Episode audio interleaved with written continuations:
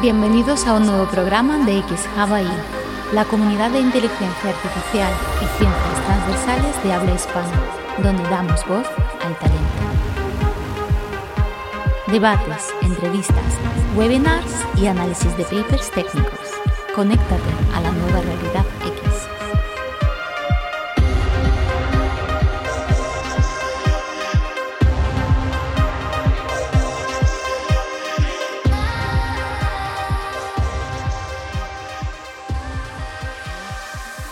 Hola, buenas tardes a todos amigos. Hoy una nueva X Talk ahí eh, con alguien que repite con nosotros, eh, con Jenny Farfán. Hola Jenny, ¿qué tal?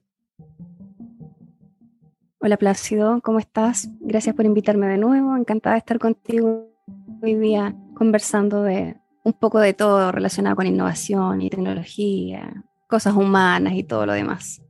Sí, un poco eh, multidisciplinar como, como este, tu visión y tus contenidos que son muy seguidos por tanto en España por en, tu país y siempre mezclas lo que tú dices, ¿no? Tanto el sector tecnológico como eh, una parte humanista, como una parte evidentemente de política también y en definitiva multidisciplinar de muchas cosas y es un poco por lo que te hemos traído, ¿no? En este sentido que repites porque ya hiciste un, un programa con nosotros Intentamos que tú estuvieras en uno de los debates, pero al final no pudo ser, no pasa nada. Yo digo, pues bueno, hacemos un, X-Talk eh, en solitario donde podamos comentar pues lo que vamos a hablar hoy, ¿no? De, varias cosas, pero hemos puesto por título Emprender en Inteligencia Artificial, porque también un, con tu perfil de psicóloga, de, eh, de psicología aplicada, positiva aplicada y también experta en habilidades directivas, ¿no? Es un poco en el mundo que te mueves, en el mundo empresarial también quería mi pregunta, bueno, primero si quieres te, presentas brevemente para que la, gente que no te conozca, pero la primera pregunta, después de una presentación, si quieres puedes contestarme la primera pregunta y es, ¿cuál es la percepción que tienen la gente, pero sobre todo el mundo empresarial, de esta ola de innovación eh, sin freno eh, y constante de la inteligencia artificial? Eh, ¿Qué opinas de esto? No? En este sentido de la, cómo lo perciben y si son conscientes del, gran impacto que va, va, a tener en su presente y en su futuro.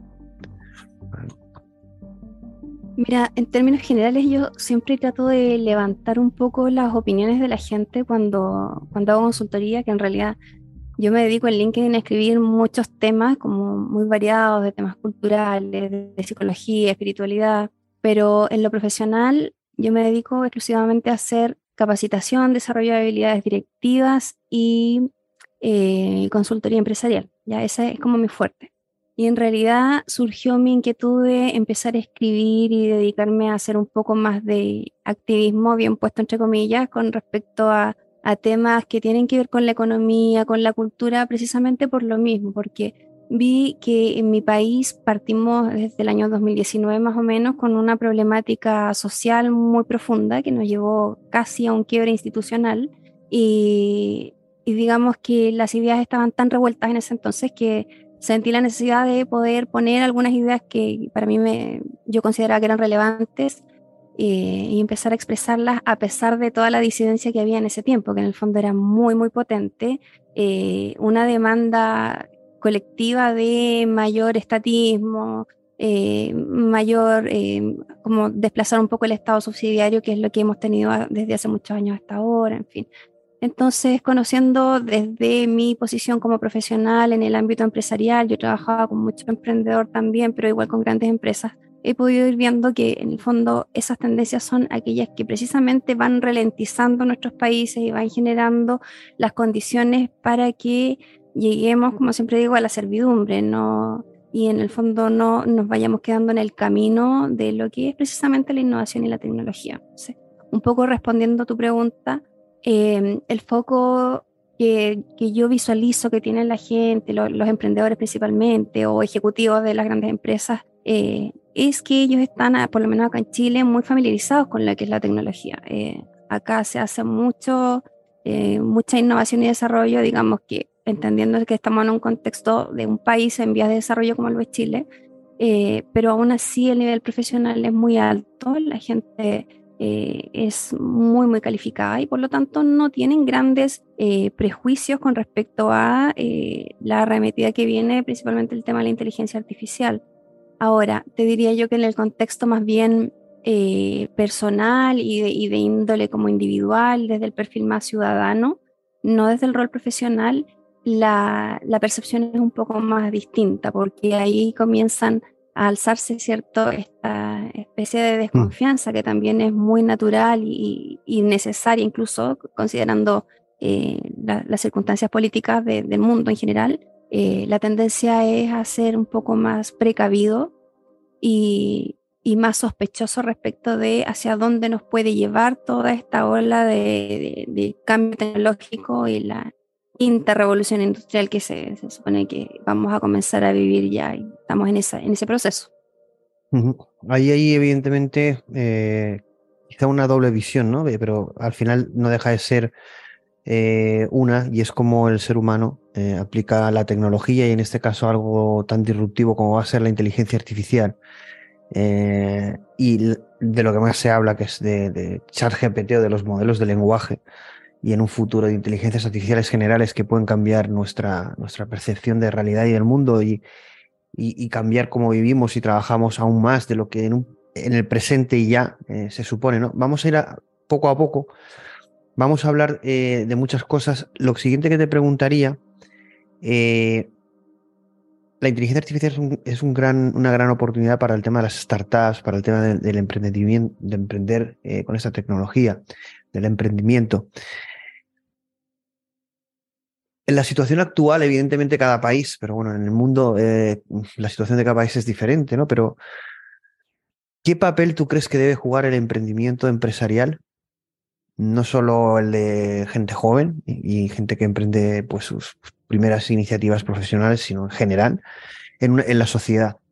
¿No crees que hay una tendencia que, a, a que esa desigualdad entre grandes empresas y startups cada vez sea mayor y quizá haya cada vez menos oportunidades, aunque quizá, y quizás sin, sin, sin, el, el, tema de quizás, es decir, cada vez tenemos más oportunidades con el tema de la inteligencia artificial, pero se ve que esa brecha cada vez va a ser más grande entre las grandes empresas y las pequeñas, que quizá ahora tenemos una, un gran, una gran oportunidad de aprovechar esta tecnología, pero que va a ser durante un tiempo porque este mercado de startups o de innovación pues va a ser eh, un mercado que mm, muchísimas empresas, eh, organizaciones van a intentar eh, posicionarse y hay una gran desigualdad entre la, gente que emprende y son startups y las, y las grandes empresas, corporaciones, que no van a querer perder sus posiciones en el mercado empresarial.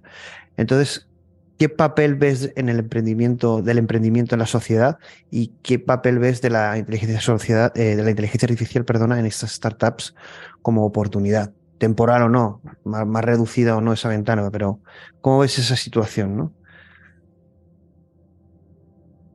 Mm, bueno, considerando que yo no soy experta en inteligencia artificial, sino que en temas humanos relacionados con las organizaciones, te podría decir que eh, tengo la visión desde el emprendimiento pensando en sus inicios, cuando, cuando parte un emprendedor con sus ideas y, y ese, esa aspiración a, bajar esas ideas a la realidad tienen que concretarse, eh, necesitan pasar una serie de barreras que son más bien gubernamentales, ¿cierto? Las barreras burocráticas que implican eh, de repente poder eh, lograr generar las condiciones necesarias para poder iniciar su trabajo de manera más formal.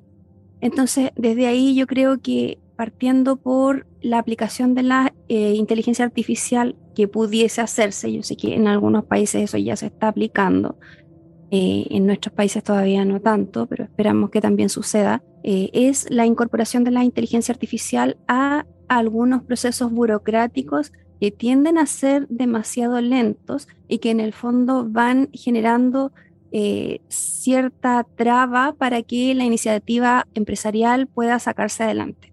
Entonces, el poder generar una modernización probablemente desde las políticas públicas y, lograr que el anhelo de, mucha gente, que algunos que comparten mis ideas, ¿cierto?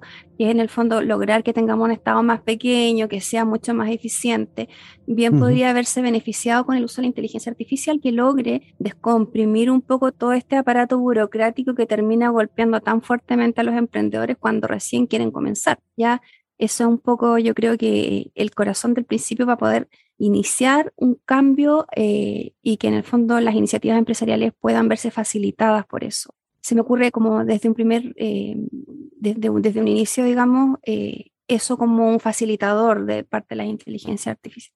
Ahora, por otra parte, la incorporación de inteligencia artificial cuando ya está, los emprendimientos están realmente formalizados, también podrían generar menores costos, ¿cierto? No estamos hablando de una empresa que se dedique específicamente a hacer eh, desarrollo de inteligencia artificial, sino que cualquier empresa, cualquier emprendedor que pueda hacer uso de estas herramientas también puede facilitarle una em, descompresión de la carga financiera porque hay muchas herramientas que hoy día son gratuitas o son eh, accesibles a un costo relativamente bajo para un emprendedor.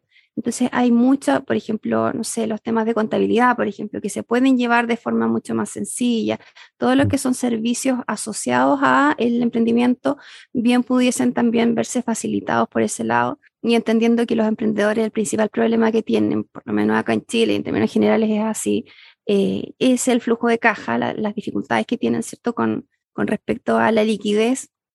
Eh, claramente se pueden ver beneficiados por un tema de costo, porque podrían abaratar ciertos, eh, ciertos costos en mano de obra que en el fondo podrían ser absorbidos por, por este tipo de tecnología. Entonces, desde ahí igual, eh, cuando un emprendedor tiene más, más recursos, más liquidez, por supuesto que tiene más posibilidades de permanecer a lo largo del tiempo. ¿Es que a lo mejor el, ser un país en desarrollo eh, que no tenga una posición a lo mejor más consolidada económicamente o, eh, puede ayudar y beneficiar a introducir estas eh, tecnologías disruptivas en lo público, sobre todo. Es decir, que quizá países donde todo es mucho más rígido, va a costar mucho más eh, innovar y reinventar, tanto a nivel empresarial como a nivel burocrático, todo lo que estás comentando. Y a lo mejor en otros países que es más grandes o que tengan todo mucho más establecido, va a ser como mucho más difícil y eso también es una oportunidad ¿no? para los países desde lo público, el innovar desde ahí. ¿no? En el caso de Chile que comentas, eh. no sé si eso se establece con una cierta velocidad, si desde lo público se tiene una, eh, una conciencia del, del, impacto positivo que eso podría causar en, en, lo público y en lo privado. ¿Qué es lo que piensas? Va lento, pero lo, lo, lo saben. Uf, valentísimo, valentísimo. Y tú sabes que el mundo político lo que tiende a hacer es lo que en el fondo la sociedad está demandando en su momento y la sociedad somos nosotros los individuos, ¿cierto? Que estamos siendo influenciados por una serie de eh, fuentes de información que van de alguna forma dirigiendo la opinión pública. Y desde ahí entendemos que en la medida en que la gente no empiece a pedir un poco más de eh, desarrollo en temas de innovación, es muy difícil que el mundo público, digamos que diputados, senadores, ¿cierto? Los poderes que hoy día conforman el Estado eh, se tomen este tipo de cosas más en serio. Y, y, es bastante complejo porque en el fondo todo eso pasa por la inversión que se hace en innovación y desarrollo. Y nosotros en nuestros países tenemos eh, una inversión muy baja en eso. Y, y por desgracia, España también está dentro de, esa misma categoría. Ustedes están por, por debajo de, de, lo que invierten en la, en, la Unión Europea. y nosotros andamos por ahí en el ranking. Ustedes creo que invierten como el 1,24, nosotros invertimos el 0,38.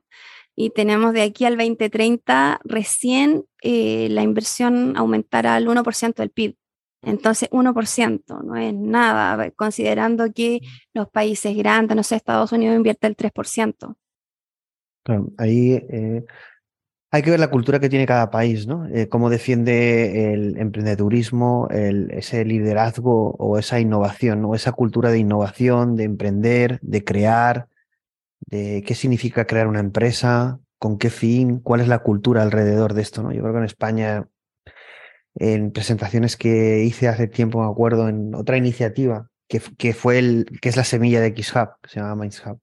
Eh, yo decía que había que tener un nuevo ADN corporativo o de negocios, ¿no? que teníamos que cambiar el ADN la forma en que, en que hacíamos negocios y, la cultura alrededor de, de hacerlos. ¿no? Eso hace unos años, antes de la pandemia, y la verdad es que yo creo que lo mantengo. Y ahora con el tema de la era de la inteligencia artificial aún cambia más. ¿no? Estaban comentando por el chat eh, algunas preguntas. Vamos a ir intercambiando preguntas con nuestro debate, así pues no sé, se tarda poco en contestarlas y, se hace más interactivo. Comenta los rincones del pasado, dice, desde mi ignorancia, ¿se podrían contratar los servicios de ChatGPT para una startup? Hay, antes que, de que contestes, Jenny, Sí que es verdad que ChatGPT, que permite realizar muchísimas tareas, va a optimizar la creación de, bueno, y el trabajo de startups, ¿no? Porque con menos van a poder hacer más. Eh, y también quería comentar una iniciativa de OpenAI, los creadores de ChatGPT, que para startups que utilizan ChatGPT hay una especie de créditos. Eh, si me lo preguntan por directo, les puedo pasar el enlace. Es decir, que estas compañías incentivan el que utilices ChatGPT o integres ChatGPT en tus soluciones eh, dentro de tu modelo de negocio de startup, etcétera. Pero evidentemente ChatGPT, eh, también lo he leído esta mañana en una noticia, ¿no? Eh, que bueno, a mí me ha, chirriado un poco porque el titular es ChatGPT es mejor que un becario. Entonces esto era, me, sonaba un poquito ofensivo hacia los becarios. no, me acaba de gustar el titular, pero era era un tema de abogacía, ¿no? Eh, entiendo que utilizaban ChatGPT para hacer eh, resúmenes, etcétera, pero bueno, la noticia, quitando ese punto que no me gusta, eh, representa el que vamos a poder sustituir humanos. Ahora analizaremos si eso es bueno o no. Con ChatGPT, esto para las startups es positivo porque cuentan con muy pocos recursos y van a, ser, van a poder ser más competitivos con menos, ¿no? Y ChatGPT juega un papel fundamental. ¿Qué piensas ahí? Que para las startups es positivo, ¿no? Pero mm, también va a reducir la mano de obra, o menos es más, pero ¿cuál es la visión que pueden tener las startups mm, de crear una empresa en este sentido? Eh, en definitiva, ser competitivos y durar. Primero, eh, agradecerte y pedirte que cuando sean temas como específicos, por ejemplo, el chat GPT y todas las cosas como más de nicho, que tú ayudes es porque tú manejas mucho más la información y tienes los datos más fresquitos y todo eso. Así que el, pase va directo hacia ti, ¿ya? Eh, y de ahí, bueno, con respecto a mi, a mi apreciación de, de cómo se pueden ver facilitadas las iniciativas empresariales para, con, la tecnología, por supuesto que es así. De hecho, eh, los grandes gigantes tecnológicos vienen ya hace mucho tiempo dando información y dándonos algunas luces, desde el Foro Económico Mundial también, ¿cierto? Eh, este famoso libro de Klaus Schwab, La Cuarta Revolución Industrial, incluso tiene una nómina donde aparecen todas las profesiones que eventualmente van a ser reemplazadas por inteligencia artificial. Entonces, por ahí es importante, de hecho, la tengo por acá. Ese libro es como manual, yo digo, hoy día todo profesional debería leer ese libro. No porque necesariamente comulguemos con los ideales de la gente del Foro Económico Mundial, sino que es necesario que uno también se instruya y conozca desde, desde puño y letra de ellos qué es lo que ellos están pensando, cómo están visualizando el mundo, porque en el fondo muchas de las decisiones cruciales para nosotros, para nuestros países, se toman ahí, ¿ya? Entonces, partiendo por eso, una recomendación, pero imperdible el libro ese de la Cuarta Revolución Industrial de Klaus Schwab, súper necesario. Y lo tengo acá a mano, porque yo siempre hago mi tarea. Así es que, mira, por ejemplo, dice, eh, las profesiones más propensas a la automatización, vendedores de vía telefónica, o sea, eso ya está hoy día, hay muy poca gente que está haciendo el tema de las ventas online.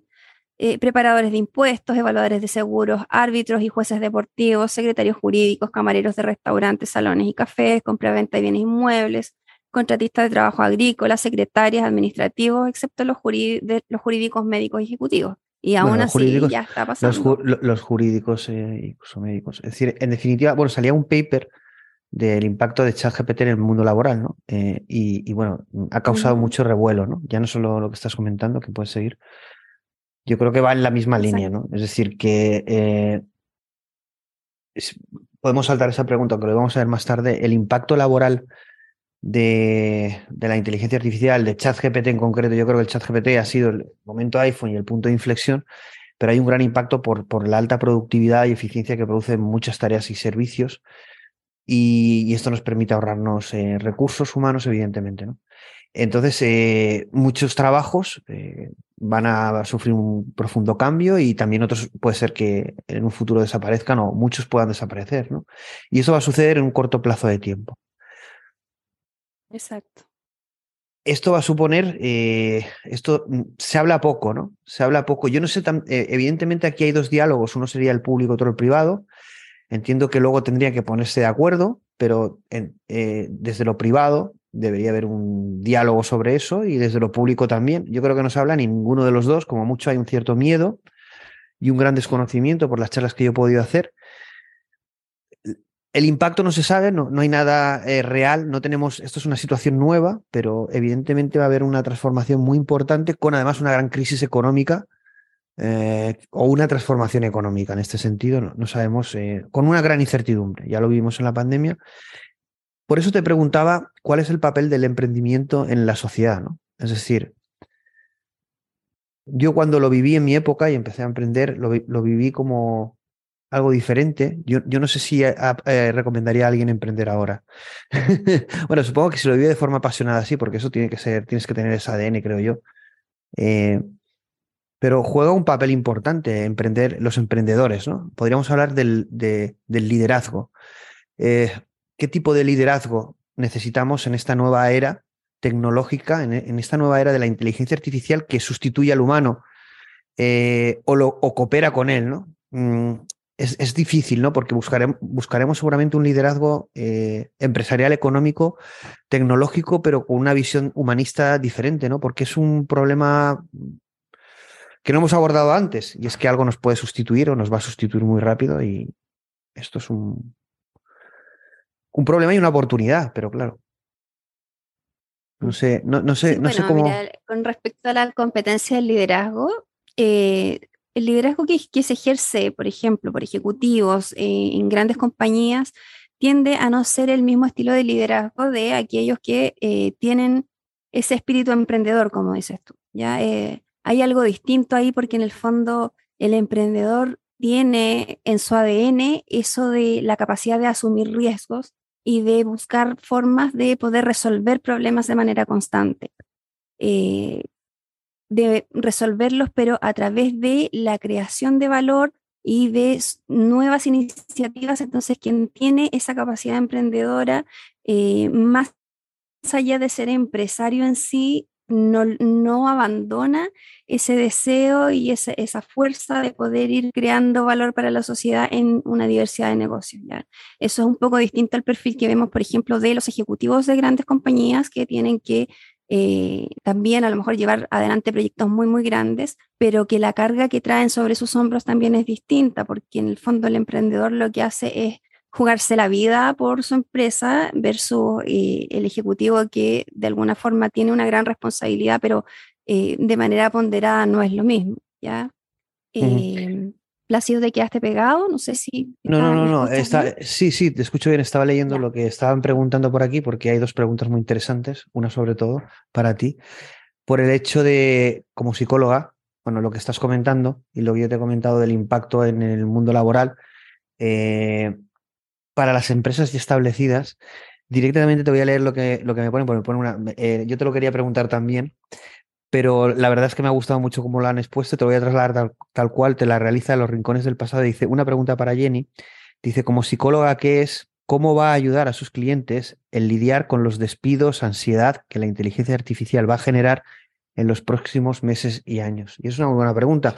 Se va a necesitar mucha psicología, tanto desde la parte del, que sufre la transformación como el que la ve o la tiene que gestionar. No, eh, no estamos preparados. ¿Cómo, cómo, tú como psicóloga, cómo ves eso? Como psicóloga positiva y, de alta dirección, ¿no? En este sentido, no. Una buena pregunta. Ese es un súper buen desafío para, para, las empresas y para quienes también hacemos el trabajo de consultoría.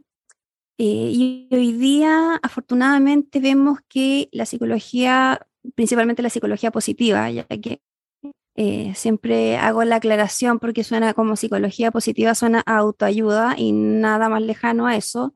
La psicología positiva es eh, la rama de la psicología que se encarga de las condiciones sobre las cuales el ser humano alcanza sus mayores niveles de bienestar y felicidad. Entonces, desde ahí, desde la mirada científica, existen modelos que permiten eh, aplicarse para poder generar mejores condiciones para que las personas logren mejores niveles de bienestar y felicidad, en estricto rigor. Y eso se aplica no solamente al campo clínico, que es lo que habitualmente nosotros conocemos, sino que también en el aspecto empresarial hay mucho trabajo que se está haciendo, eh, en el aspecto organizacional en general, no solo en el empresarial propiamente tal, porque en servicio público, por ejemplo, en las Fuerzas Armadas, hay un componente muy potente de trabajo de psicología positiva a través de desarrollo de programas, por ejemplo, de resiliencia, eh, de, mejoría del bienestar, de mindfulness, una serie de recursos personales que van permitiendo que la gente no solamente eh, tenga atendida su variable profesional, sino que mirar al ser humano desde una visión más integral. Entonces, desde ahí las empresas hoy día están incorporando modelos de gestión de personas que incorporen también esta variable de bienestar eh, y felicidad. Y por supuesto que cuando sucedan este tipo de reemplazos tecnológicos que, van a suceder eh, en muchas empresas, es de esperar que también se utilicen esos recursos para poder generar una preparación eh, con, con, los trabajadores, ¿cierto? Eh, poder ayudar a la reubicación, que eso se hace mucho también hoy día. Eh, se, se, hace una preparación previa para que la persona, una vez que se desvincule de la empresa, ojalá dentro de lo ideal pueda tener una reubicación laboral en, en otros lugares, ¿ya? Eh, y si no, al menos que se vaya con una mayor cantidad de recursos y repertorio para poder eh, enfrentar su nueva situación laboral. Entonces, eh, desde ahí, el llamado está que los departamentos de recursos humanos vayan también actualizándose. Yo sé que de repente es un poco difícil y desafiante porque siempre en recursos humanos hay mucho, mucho que hacer, pero actualizarse aplicando algunas estrategias que, ya están dadas, que vienen desde modelos armados, que son llegar y tomar y aplicar atendiendo la realidad y las necesidades de cada organización, eh, pueden hacer que estas transiciones que muchas veces son difíciles y, causan dolores en las personas se hagan de una forma mucho más humana y, más gentil, digamos, respetuosa con el otro. Lo que has comentado, eh, yo pienso lo mismo, es decir, las empresas eh, van a tener que ser gestores de felicidad o espacios de, gestión de la felicidad, no, no solo de factoría eh, de eficiencia y de productividad, como comentaban por el chat, ¿no? Es decir, la parte humana, la parte de valores, la parte de gestión de recursos. Evidentemente, esto una gran corporación lo vive de forma distinta de una startup, ¿no? Es decir, emprender no es lo mismo que estar en una gran empresa que a lo mejor sí que cuenta con muchos más recursos. Evidentemente, un reto que tiene una startup no solo es eh, llegar y triunfar con un producto, con una idea, sino además hacerlo sostenible y poder tener un modelo de crecimiento, ¿no? Porque claro, la, empresa puede tener una gran idea y decir, ostras, este modelo de negocio, esta gran oportunidad, pero hay que entender que la, realidad empresarial luego es eh, tener un modelo ¿no? de, de corto, medio y largo plazo y ahí vamos a tener sobre todo si es una empresa tecnológica y, utiliza inteligencia artificial, es la necesidad de talento, ¿no? Va a haber una guerra por talento, que ya lo estamos viviendo, porque además todo el tema del trabajo remoto, eh, el poder trabajar remotamente, que ahí también hay una cierta polarización de opiniones, ¿no? Hay gente que está volviendo a lo presencial, se mantiene lo remoto, temas híbridos, pero es verdad que se ha abierto mucho el mercado en este sentido y va a haber una gran guerra, ¿no? Por, por talento, pero también tendremos a la inteligencia artificial que nos pueda ayudar. Era algo que con lo que no contábamos, ¿no? Podemos automatizar trabajos sin tener que contratar, pero evidentemente hay una parte siempre humana que, a no ser que creemos una empresa que se pueda automatizar al 100%, ¿no? Hasta el jefe, que vaya sola. ¿Cómo ves? ¿Cómo ves eh? Yo pienso, Plácido, que, que hay mucho que tiene que ver con eh, la voluntad y el estilo de liderazgo que tengan las personas que están llamadas a llevar adelante los objetivos de la empresa.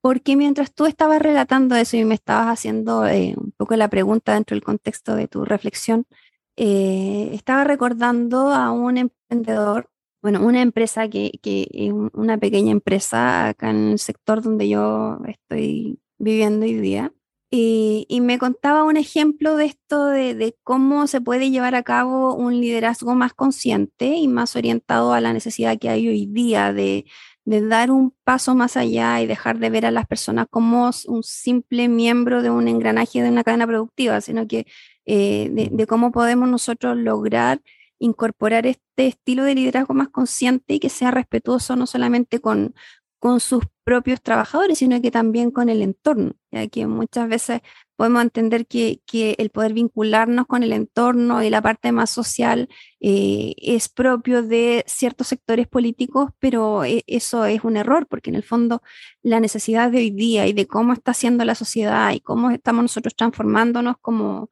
eh, como humanidad, digamos, está generando un llamado a que vayamos cambiando ciertas prácticas que antiguamente se llevaban a cabo, que eran en el fondo la mirada mucho más fría del ser humano. Me estaba acordando de esta historia de, de una pequeña empresa donde eh, se empieza a hacer un cambio de eh, modelo de gestión.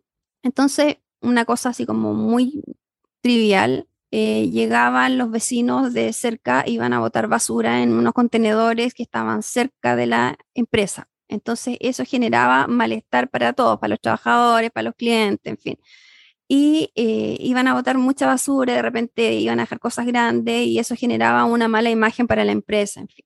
Entonces, lo que se hacía antes de, que esta persona asumiera el liderazgo en, esa empresa eh, era simplemente llamar y a, a y que vayan regularmente a botar la basura, en fin.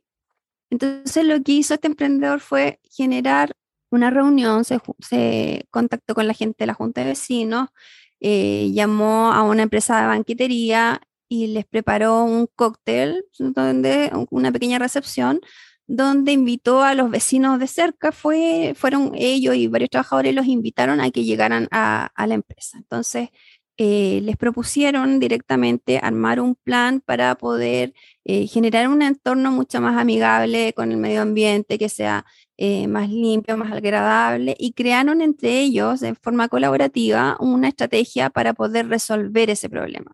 Y entre medio ellos también ayudaron con, no sé, con pintar unos muros y se hicieron cargo de, de algunas necesidades que tenía la comunidad y a cambio lograron que no solamente esos contenedores de basura eh, los pudiesen sacar del lugar donde estaban, sino que en el fondo eh, los vecinos también tuviesen una eh, actitud mucho más favorable con, con, esa empresa. Entonces, de repente uno piensa que, que poder generar esta em, iniciativa mucho más consciente con respecto al impacto que se tiene en el entorno por parte de los emprendedores es mucho más difícil o, es de un alto costo económico y en realidad muchísimas veces pasa por tener la voluntad y en este caso incorporando lo que son las tecnologías y, todo este recambio que, va a suceder sí o sí con respecto a la forma de hacer las cosas.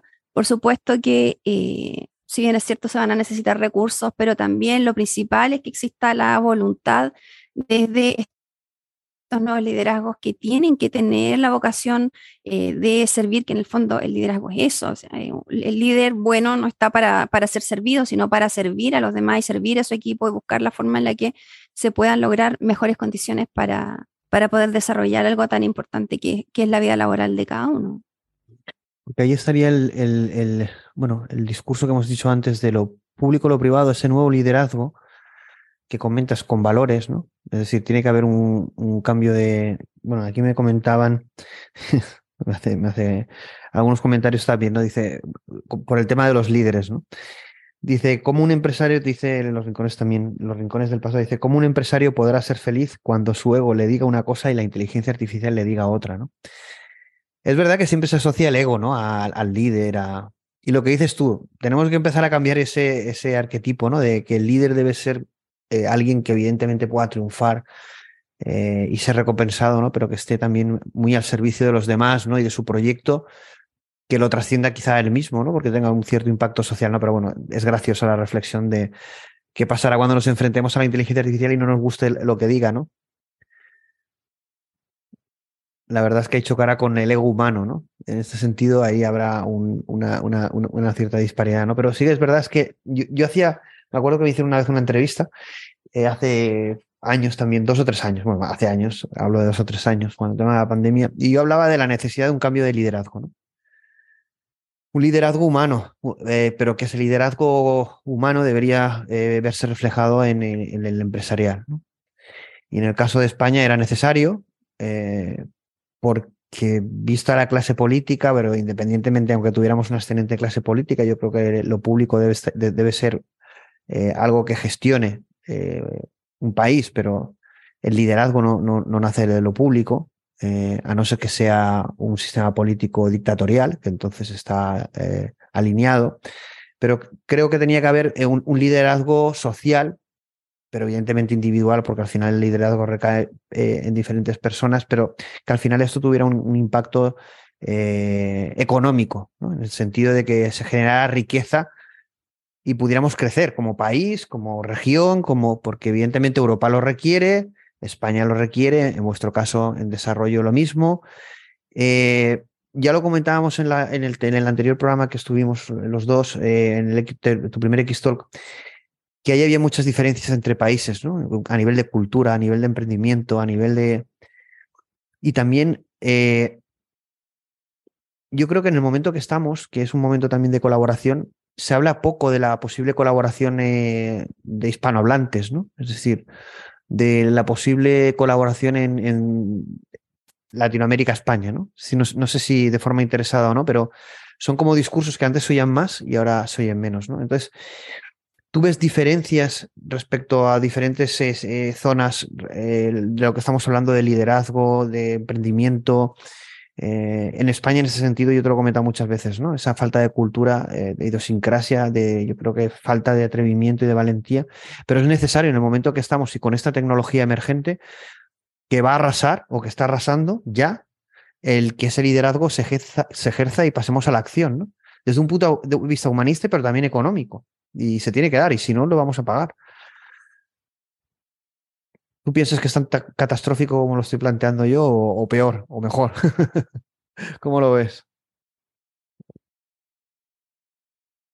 Yo creo que sí es un poco catastrófico, ¿ah? sí, porque si nosotros integramos la mirada de lo que está ocurriendo en lo público y qué es lo que está sucediendo en el mundo con respecto a las iniciativas empresariales y, cómo se comportan los rankings de innovación, eh, claramente desde mi visión, ¿ah? es algo muy personal, pero yo creo que el mundo político es el que está poniendo el freno, pero absoluto y radical a la iniciativa empresarial y a la posibilidad que tienen nuestros países de poder salir adelante y poder lograr mejores condiciones para que el talento que existe, eh, no solamente a nivel de liderazgos empresariales, sino que eh, también muy buenos ejecutivos, gente profesional, eh, muy, muy bien calificada, eh, no tiene las condiciones para poder desarrollar sus talentos y finalmente muchos de ellos, muchos talentos terminan emigrando, yéndose a eh, entregar todo aquello que han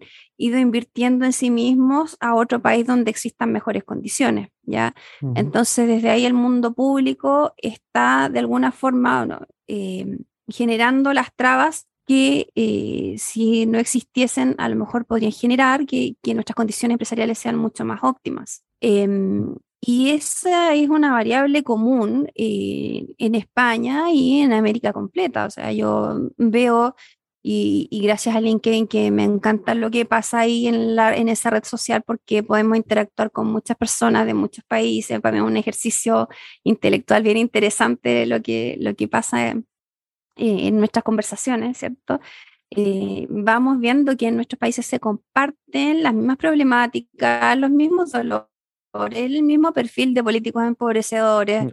Entonces, desde ahí, si tenemos gente que está pegado con recetas que ya se, no, se mostró que no sirven, que es aumentar el tamaño del Estado, inventar ministerios por mil cosas, subir los impuestos, todo lo que no hay que hacer, lo están vendiendo como que efectivamente es esa la receta para salir del subdesarrollo. Y mientras tanto tenemos a países como Singapur, como China, y bueno, el mismo Estados Unidos que se mantienen eh, y junto con los nórdicos liderando los rankings de innovación y nosotros invirtiendo del 0 o 1% de nuestro Producto Interno Bruto. O sea, es imposible que nuestros países salgan adelante y se aprovechen realmente los talentos que tenemos y que yo estoy convencidísima que, que existen. O sea, hay mucha gente que, que tienen grandes condiciones y grandes capacidades, pero emprender es muy difícil porque el costo del emprendedor, del emprendedor es muy alto. O sea, si tú tienes a un Estado gigante que está ahí exprimiéndote con impuestos por todo y que la ley de quiebras eh, te perjudica porque nosotros en Chile hasta hace muy poco tuvimos la figura de la ley de quiebra personal, antes no existía.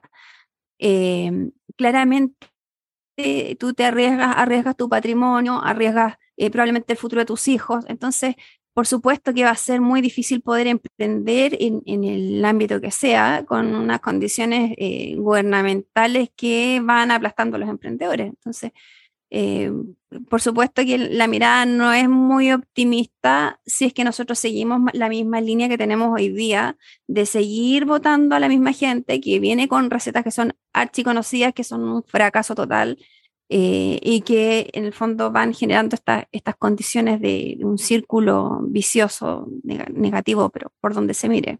Sí, como dices tú, yo creo que se repite eh, mucha política social que debe existir pero poca política económica, ¿no? En, definitiva, defender eh, una sociedad pobre, no formada, que no innove una figura de Estado protector y, la destrucción de la clase media y, disrupción cero, ¿no? Es decir, un status quo establecido, ¿no? Que y es un modelo que se repite cíclico, ¿no? Pero es lo que dices tú, ¿no? Que, que sigue siendo apoyado porque al final tú estás creando lo que luego te va a votar y por lo tanto es un sistema que se retroalimenta y del que prácticamente parece que el mundo occidental y sobre todo los países eh, latinoamericanos, alguno de ellos y España, eh, eh, no, sabe salir y, ahora con esta era de la inteligencia artificial, con esta gran oportunidad, nos sentimos incapaces puesto que estamos muy perjudicados por, por el sistema político y por la clase política que tenemos, que evidentemente nos tiene que sacar las castañas del fuego, tenemos que ser nosotros, pero estamos en un escenario que no lo facilita, ¿no? Y, lo público, como mínimo, lo que debería hacer es no perjudicar. Si no facilitar, como mínimo no, perjudicar, ¿no? Que no te den ganas de irte del país, que es lo que le está ocurriendo a mucha gente en este país, irse a otro sitio.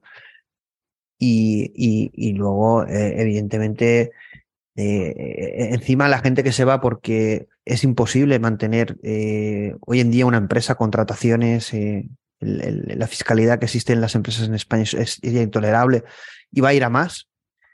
Va a llegar un momento que el talento se va a ir fuera.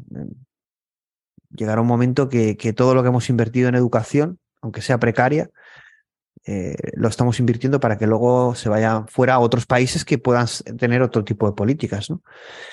Por supuesto, eso de hecho es uno de los peores, de los principales indicadores y los primeros que se ven cuando los países empiezan en su momento de declive eh, social y económico, que es que los inversionistas se van y los talentos también se van. Los profesionales jóvenes tienden a buscar eh, oportunidades en otros países donde efectivamente estén las condiciones para que ellos puedan desarrollar sus proyectos de vida de forma más idónea bueno, aquí, aquí están en el chat. No es algo extraño. Argentina es un ejemplo. Nosotros mm. estuvimos en Venezuela, em, recibimos mucho eh, profesional muy bien calificado venezolano en el principio de, este proceso inmigratorio y, lo vimos. O sea, definitivamente es así. Ahora ya las condiciones de inmigración son distintas, pero en las primeras olas obviamente sucede de esa forma. Y lo otro es que eh, pensaba que también mucho pasa porque hay un desconocimiento respecto de cuáles son las condiciones para que nuestros países salgan adelante. Eh, y eso nos enseña en el colegio, probablemente nos enseña en todas las universidades. Hoy día las universidades están dedicadas, no todas, y no todas las escuelas, por supuesto, pero muchas sí, eh, a enseñar más bien temas de género y toda esta cosa de activismo político y no a entregar los fundamentos sobre los cuales la gente pueda tomar mejores decisiones. Y, si uno le pregunta a las personas, oye, ¿cuál es la receta para que los países salgan adelante? Eh, muy pocos conocen cuál es el modelo o algunos de los pilares, ¿no? Eh, yo creo que hay un vacío importante ahí de, capacitación y de, información que nos permita, ¿cierto?, tener una capacidad analítica y de tomar decisiones mucho más efectivas. Aquí hay una tendencia, bueno, y lo vamos a enlazar con lo que están diciendo en el chat, que están poniendo un caso un poco con un cierto humor, porque es qué pasaría cuando trasladáramos esta inteligencia artificial no solo al mundo empresarial, sino al mundo de la gobernanza, ¿no? que es algo que evidentemente no sabemos cuándo ocurrirá.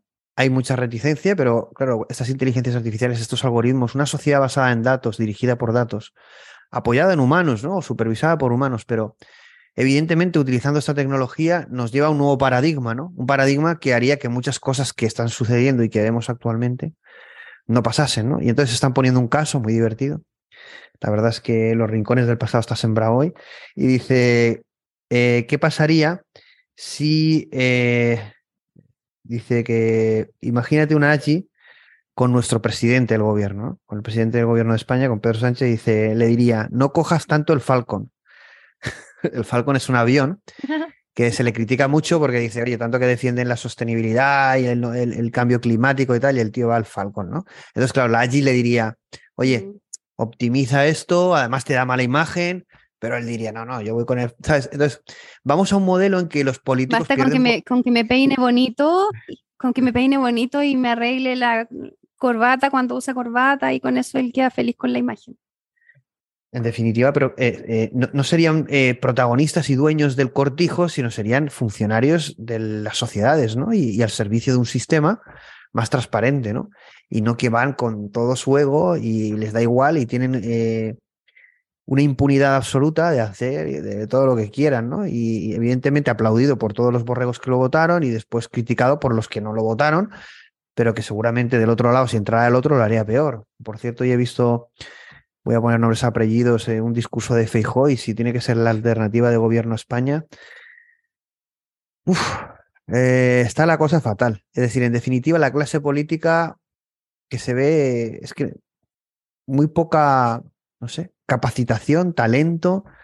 No sé, porque te pueden gustar más las ideas o no, ¿no? Pero en definitiva necesitamos las inteligencias artificiales. En el programa anterior ya se planteó no sé qué te parece, determinados partidos políticos con inteligencia artificial, como Core, y ya está pasando en varios países como Dinamarca, Rumanía, es decir, un partido político donde las personas no sean lo principal, que también, pero el core sea los datos, la inteligencia artificial, la transparencia, valores tecnológicos aparte de humanos, y que esto quizás sea más confiable que un partido político exclusivamente humano. ¿Qué te parecería esto?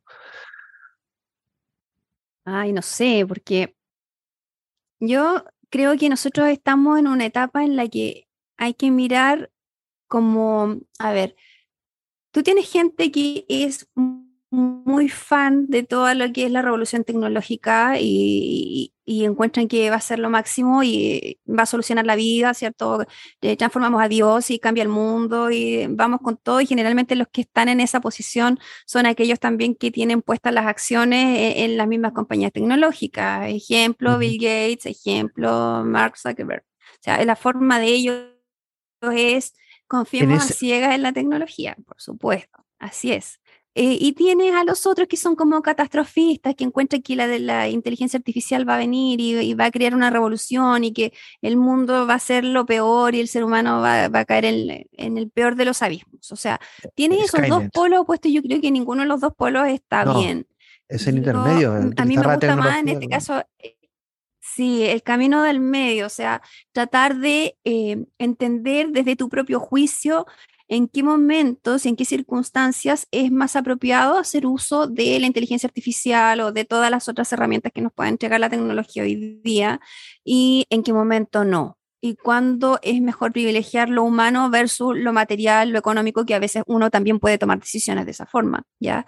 Em, entonces, efectivamente, a mí me gusta la idea, por ejemplo, de crear un aparato estatal que sea más pequeño y más pequeño significan procesos más eficientes, eh, más económicos, que no nos gasten tanto nuestros impuestos para que ese esos recursos queden para lo importante, que es salvar vidas, ¿cierto? Uno sabe que cada vez que se le paga un político empobrecedor para que vaya de paseo y de fiestas y todo eso, como pasó allá en España, que yo conozco muy bien su, la historia del famoso político por ahí. Bernie, sí, Bernie. Em, Tito Bernie. Sí, entonces, e, esos recursos que, estos señores van y se gastan en, en, sus fiestas y sus cosas personales son recursos que dejan de ir a parar a un niño que está enfermo de cáncer y se está muriendo y no tiene atención, o sea, o una mujer que no pudo hacerse una mamografía a tiempo y eso le va a costar la vida. La forma que tenemos nosotros de poder entender cómo se manejan los recursos públicos y que los recursos son limitados y por lo tanto esos recursos limitados tienen que ser bien utilizados de forma responsable, eh, podría de alguna forma eh, lograr apuntar a una eficiencia a través de eh, apalancarse con la tecnología. ¿ya? a mí me encanta esa, esa figura, creo que es muy positiva. Ahora, la ideología sí pesa mucho porque alguien que es, que tiene una ideología más bien estatista, que es defender el Estado por sobre todas las cosas, el Estado omnipotente que tiene que ir y resolvernos todo y casi que ingreso mínimo universal que hoy día está tan de moda, ¿cierto? Eh, en todos lados quieren implementar lo del ingreso mínimo universal porque precisamente va a haber un recambio tecnológico, va a haber mucha gente que va a quedar cesante, entonces estos gallos están tratando de eh, prepararse un poco a, cuando eso suceda y que las crisis sociales no sean tan profundas.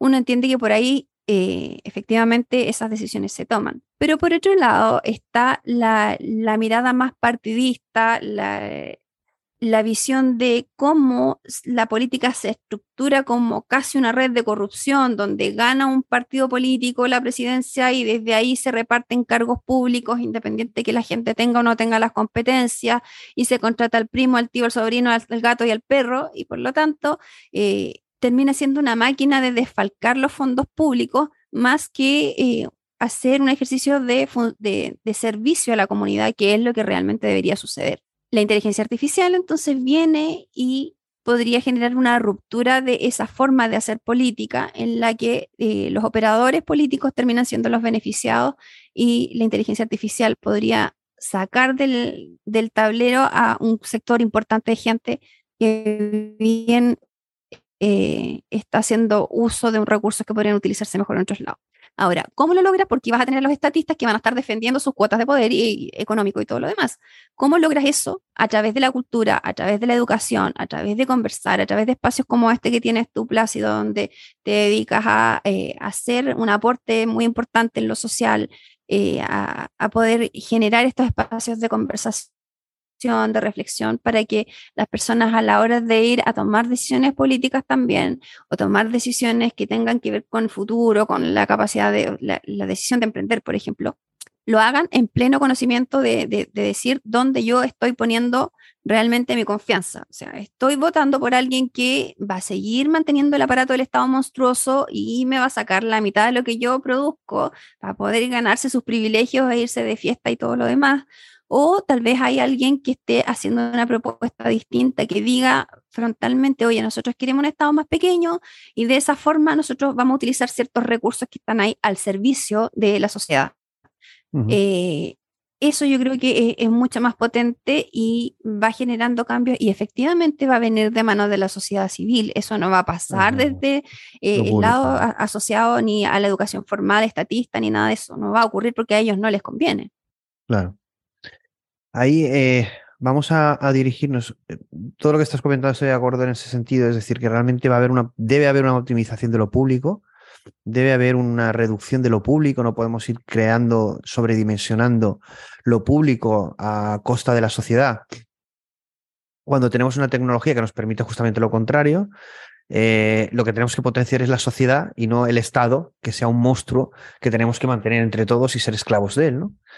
Pero vamos volviendo un poco a la parte privada, ¿no? Porque es verdad que cuando hablamos de lo público y la política, aquí la gente está ya criticando la situación política de España, que bueno, no vamos a entrar ahí porque eh, vamos a entrar en el mundo empresarial, ¿no? En la, en la oportunidad que es la inteligencia artificial y la dificultad y también el reto que supone la inteligencia artificial para el emprendimiento, ¿no?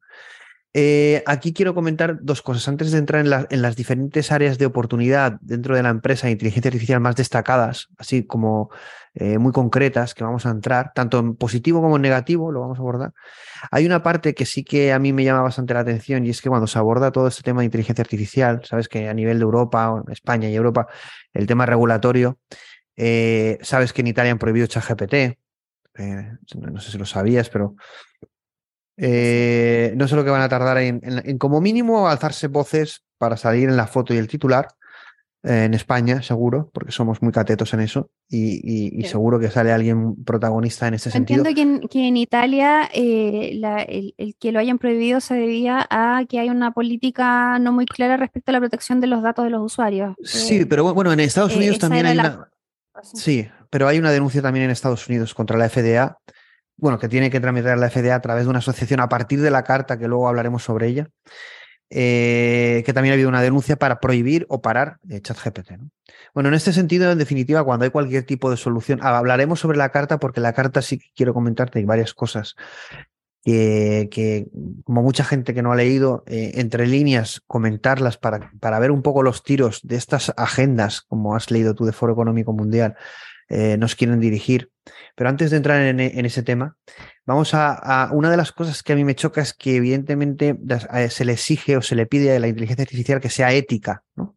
que tenga un comportamiento ético, que no sé, que no, tenga sesgos, que no sea discriminatoria, que sea integradora, bueno, evidentemente una serie de valores de los que todos apoyaríamos, pero que parece que se traslada esta obligación a la inteligencia artificial y no a lo humano que ocurre a día de hoy. Es decir, es como que la ética aparece ahora, que aparecen estos algoritmos y se le exige a la inteligencia artificial lo que no se le exige al humano, ¿no? Eh, es decir, tenemos que ser buenos cuando pasa lo del Tito Berni, ¿no? Eh, bueno, tendremos que solucionar las dos cosas. Estoy de acuerdo que la inteligencia artificial debe ser ética y cumplir unos valores, ¿no? Y además, eh, aquí en España hemos creado ya agencia de la inteligencia artificial, etcétera. Pero esto es un reto también para las startups y para las empresas, y es que la utilización de estos algoritmos implica un comportamiento ético. Si ya era difícil ser una empresa, y evidentemente las empresas se crean para tener beneficio, pero también para tener impacto social y, hacer lo que te apasiona, etcétera, ¿no? no solo el tema económico, que también. Ahora una cosa más, que es ya no el tema regulatorio de inteligencia artificial, vamos a obviarlo, que es una pesadilla una pesadez, sino además el tema, oye, que tengo que ser ético. Cuidado, porque a ver si vas a hacer algo y no vas a tener un comportamiento ético. ¿Desde cuándo se ha trasladado ese mensaje ético y a veces moral eh, hacia las empresas? ¿Cómo se va a cumplir con eso? ¿Quién determina qué es ético o qué no es ético? Bueno, eso abre una puerta súper importante nuevamente a, la visión estatista y que se supone que mucha gente espera que sea el Estado el que termine regulando eh, el, tema empresarial en, términos generales. El asunto es que no sabemos cómo se va a comportar el mercado respecto de estas regulaciones que también quieren eh, ir imponiendo sobre la tecnología y la, inteligencia artificial en general. ¿ya? Em, a mí me surgen una serie de inquietudes más bien. Yo quiero plantearlo como, como una reflexión más que como una respuesta, porque hay cosas que como todavía no pasan, es muy difícil saber cómo se van a comportar en lo social, pero me parece que em, si bien es cierto, eh, tanto el ChatGPT o, el tema de las AI y todo eso, eh, implican una herramienta, ¿cierto? Como tal, siempre hablamos de que las herramientas son neutras, que depende de quién las use y, en muchos casos pueden utilizarlas para hacer daño o pueden utilizarlas para, para el bien de la sociedad. Entonces, eh, efectivamente, el asunto de la ética y, y del aspecto asociado a la regulación por parte del aparato del Estado que muchas personas esperan que ocurra, eh, es algo altamente cuestionable, porque también la legitimidad que tiene el Estado hoy en día y, y, aquellas personas que son los que administran los poderes del Estado también están cuestionados en lo ético. Entonces, y no solamente ellos, porque finalmente igual los políticos son el reflejo de lo que son los ciudadanos, son eh, el reflejo de sus pueblos. Entonces, em, eh, yo creo que más bien es una mirada circular respecto a qué es lo que está ocurriendo, lo que miramos afuera y qué es lo que pasa con nosotros también en lo interno.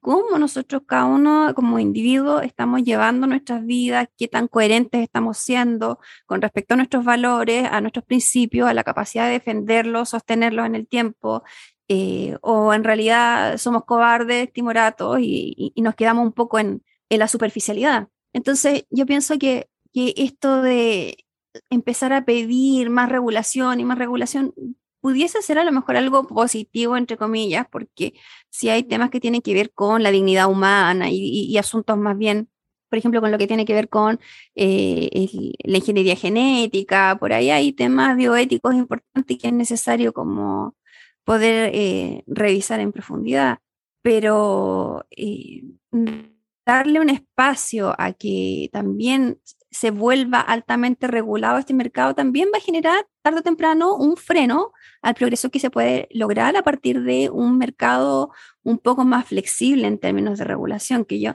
me imagino que probablemente esta industria se comporte de manera similar a cómo se comportan otras industrias que se reflejan en los índices de libertad económica de los países. O sea, cómo eh, de la forma en la que cada país va logrando generar las condiciones para que, independiente de la empresa, puedan estas prosperar. ¿ya? Entonces, pensamos, no sé, en el Estado de Derecho, ¿cierto? En que, en que se respete el derecho a propiedad, propiedad intelectual, en el caso que corresponda a, temas tecnológicos, eh, cómo las instituciones se mantienen con gastos públicos bajos, eh, cómo son, digamos que tienen manejos de tasas de impositivas también relativas a, no sé, a, lo que pasa con la competición en, el mercado. Eh, son grandes desafíos, en el fondo, que, quedan planteados para, para, nosotros y principalmente, como tú dices, o sea, podemos nosotros ir y exigir una alta moralidad a algo tecnológico que finalmente es el reflejo de sus creadores, o sea. Y sobre todo que si, si, pasa con nosotros. si lo trasladas a una empresa, eh, esto se, me acuerdo que me lo comentaron en, uno de los desayunos que hice. Imagínate que le dijeras a una empresa, oye, mira, no puedes actuar de esta manera con este algoritmo, a pesar de que tendrías una mayor eficiencia porque tendrías un comportamiento no ético, ¿no? En este sentido, e incluso podrías tener una penalización. Pero claro, eh, ¿cuántos algoritmos estarán utilizándose de forma opaca? No, en la historia, desde que puedan existir, que nosotros, imagínate en la banca, ¿eh? que dice, no, no, ahí existe mucha transparencia, venga, no se lo creen ni ellos, ¿no? Mañana tenemos una X Talks justamente sobre eso, sobre una persona que trabaja en modelos financieros, análisis de riesgo para la banca, etcétera. Es decir, ahí ha habido una opacidad brutal, ¿no? Las empresas han hecho también lo que han querido, las grandes y las pequeñas. Ahora entiendo que cumplirán todas. Son rescatadas con los impuestos de la ciudadanía cuando están en situación crítica. Yo intento no meterme mucho en eso porque es que ya al final se manipula. Eh, entonces, claro, esa es la gente del Foro Económico Mundial, es decir, es la misma. Es decir, es la misma que en definitiva quiere una sociedad que no haya em, emprendimiento porque lo que quieren es una sociedad eh, con un nivel bajo de formación. En definitiva, no quieren disrupción. Y es la sociedad civil la que tiene que generar disrupción. Es que desde lo público nunca ha habido disrupción ni innovación. ¿Desde qué, en qué momento? Y ahora vivimos en un, en un momento en que la sociedad, aletargada, dormida, espera las respuestas o la innovación, la regulación, el proteccionismo del papá Estado eh, ante, ante qué, ante la AGI que no sabe, no sabe ni lo que es. Eh, pasó con la pandemia en el tema del comité de expertos y, qué expertos pusieron, los hombres invisibles. Eh, en el caso de las AGI, yo es que me imagino a Pedro Sánchez hablar de AGI, pero bueno, en el otro lado es lo mismo, ¿no? Esto puede ser la locura. ¿Tú te imaginas a unos políticos de Recuerdo que en la, que en la pandemia a ustedes les pasó algo similar, que hablaban de un comité de expertos que Pedro Sánchez tenía un comité de expertos y nunca existió. Bueno, en Chile fue exactamente lo mismo y teníamos un presidente de centro derecha, o sea, nosotros sí, sí, sí, yo creo que tal cual, tenía uno o dos asesores, no había un comité de expertos porque las directrices estaban siendo recibidas desde arriba, no nunca hubo un respeto por mm. eh, las decisiones de los propios países y no les importó quebrar economía, porque finalmente también los que salieron más beneficiados dentro de todo el proceso de, control social que se dio durante el proceso de la pandemia fueron precisamente, por un lado, los gigantes tecnológicos y por otro lado, las grandes corporaciones que también se han servido del poder del Estado para poder ampliar sus márgenes. Aquí comenta Gerger eh, un tema que me interesa bastante. No sé si es el, no sé si es el, el, informe que he puesto yo, porque eso también te interesará, esta Jenny, eh, el informe que tengo yo te lo pasaré sobre, bueno, eh, hemos publicado un podcast el programa que hablaba sobre la carta abierta y, y ah, analizando a Joshua Bengio, que es uno de los firmantes y una de las figuras de inteligencia artificial, eh, él, él, es cofundador de una asociación de Montreal de inteligencia artificial y habían llegado a un acuerdo, bueno, una colaboración con UNESCO y hay un, hay un PDF de 300 y pico páginas, casi 400 páginas de inteligencia artificial. ¿Es la que, que, promovió Noam Chomsky? Puede ser que sí. Eh, es de hace muy poquito, no lo sé si es la misma. Es de UNESCO y de Mila, se llama, se llama Mila la asociación, que es de, de Monreal, ¿vale? Y me está diciendo aquí Gerger y que dice que hoy ha salido el informe de la UNESCO sobre inteligencia artificial. Entiendo que será otro informe, Si nos puedes pasar el enlace, o Gergero, luego te lo pediré, y entiendo que es un informe distinto. Pondremos los dos enlaces porque son muy... El de hoy, el de hoy. Sí, lo comparto. Vale, pues lo compartiremos. No sabemos lo que hay. La verdad es que me da una pereza terrible, tanto el de los 400, 400 páginas de la UNESCO, pero como el de este. Pero he de decir que, eh, ¿cuál es el papel de la UNESCO? ¿Cuál es el papel de la UNESCO? Ay, no, oye. Yo, a, mí tú me dejas em, un poco pensativa con respecto a esa pregunta, porque en el fondo, ¿cuál es el papel de la UNESCO en los temas de inteligencia artificial? Lo que pasa es que lo que hemos visto es que estos organismos de asociados a Naciones Unidas, ¿cierto? Todos ellos tienden a vincularse directamente y a trabajar de forma colaborativa con el Foro Económico Mundial y el Foro Económico Mundial reúne a las grandes compañías del mundo y a los grandes capitalistas del mundo. Entonces, ¿qué derecho tienen estas que el sesgo que va a haber ahí es muy el sesgo que va a haber es importante porque también están asociados a eh, favorecer de alguna forma, ¿cierto? Como eh, aquellos que son sus financistas también pueden mantener sus cuotas de participación en el mercado. O sea, yo tiendo a sospechar siempre, yo, yo sospecho del Estado, yo sospecho, ¿cierto?, de, estos organismos, porque el poder, como decía Lord Action, el poder corrompe y el poder absoluto corrompe absolutamente. es que solo tenemos en la Organización Mundial de la Salud, en la Organización Mundial de la Salud, que ahora no recomienda las vacunas, ¿no? Que decía una noticia que ahora ya no. Es decir, ¿podemos fiarnos de, esta, de estas metaorganizaciones que parece que tienen más poder que los propios países? Eh, eh, la UNESCO, eh, la Organización Mundial de la Salud, el, regulador, de, que, deberían ser instituciones sagradas y que velasen por la humanidad, ¿no? Deberían ser las metaorganizaciones. Claro, las Naciones Unidas. Claro. A ver, deberían ser los garantes de, de, por encima de las naciones, ¿no? Deberían ser como organizaciones de la, de la humanidad, ¿no? Y lo que son son organizaciones al servicio de los intereses políticos. Entonces, ¿qué derecho tiene esta gente a hablar de inteligencia artificial ¿Qué, y, cómo nos tiene que gobernar? ¿Por qué no se levantan voces y movimientos? Bueno, evidentemente no se les va a dar difusión, que vayan en contra de estas políticas eh, globalistas mm, que nadie ha elegido.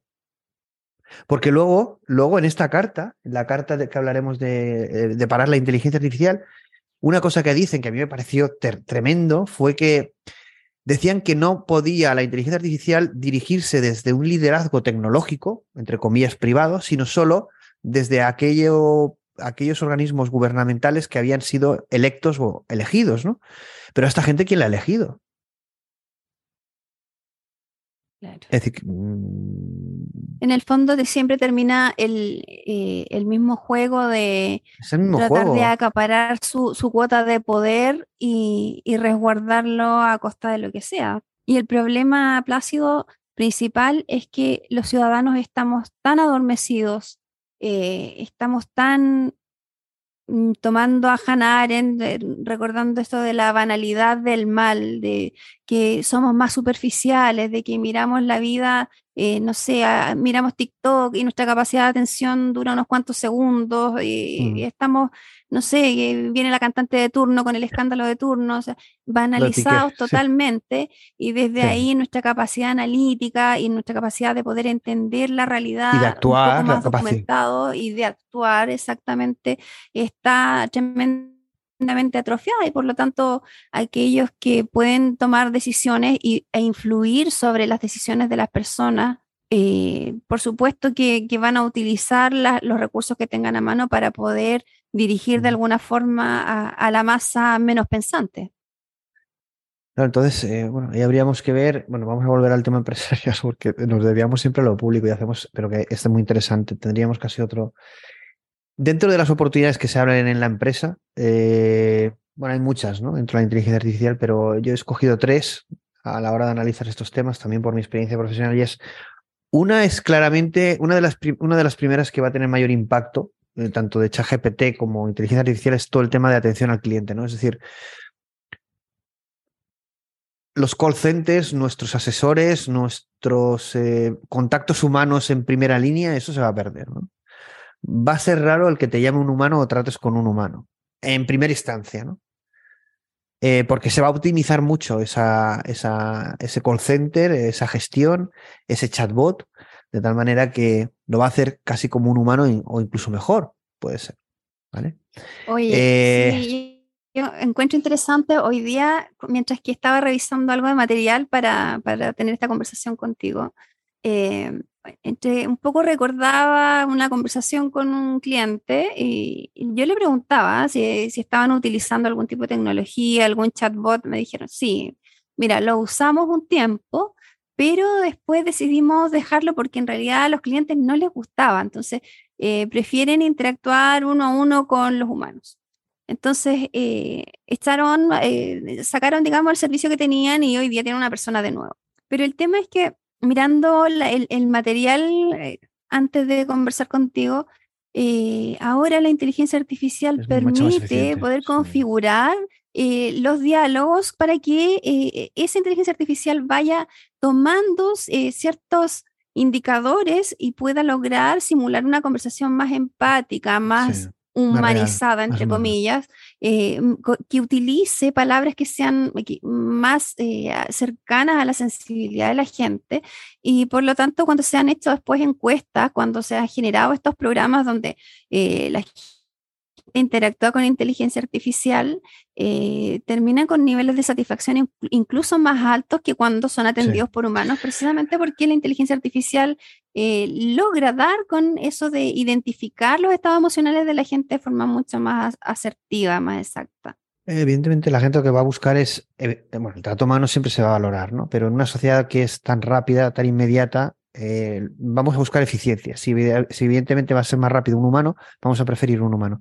Si va a ser más eficiente una inteligencia artificial y encima nos trata bien y la experiencia de usuario es muy amigable en la interacción, ahí sí que se destruiría. Yo, sí que puedo decir, desde el punto de vista técnico y empresarial, porque además desarrollamos eso, eh, que ahí sí que va a haber un, un punto de inflexión muy importante porque ya este tipo de soluciones se puede hacer de forma muy eficiente, y la destrucción de empleo en este área va a ser brutal. Va a ser brutal. Y yo me acuerdo que hablaba con mi asesor bancario y me decía, yo corro peligro, ¿no? Yo digo, sí.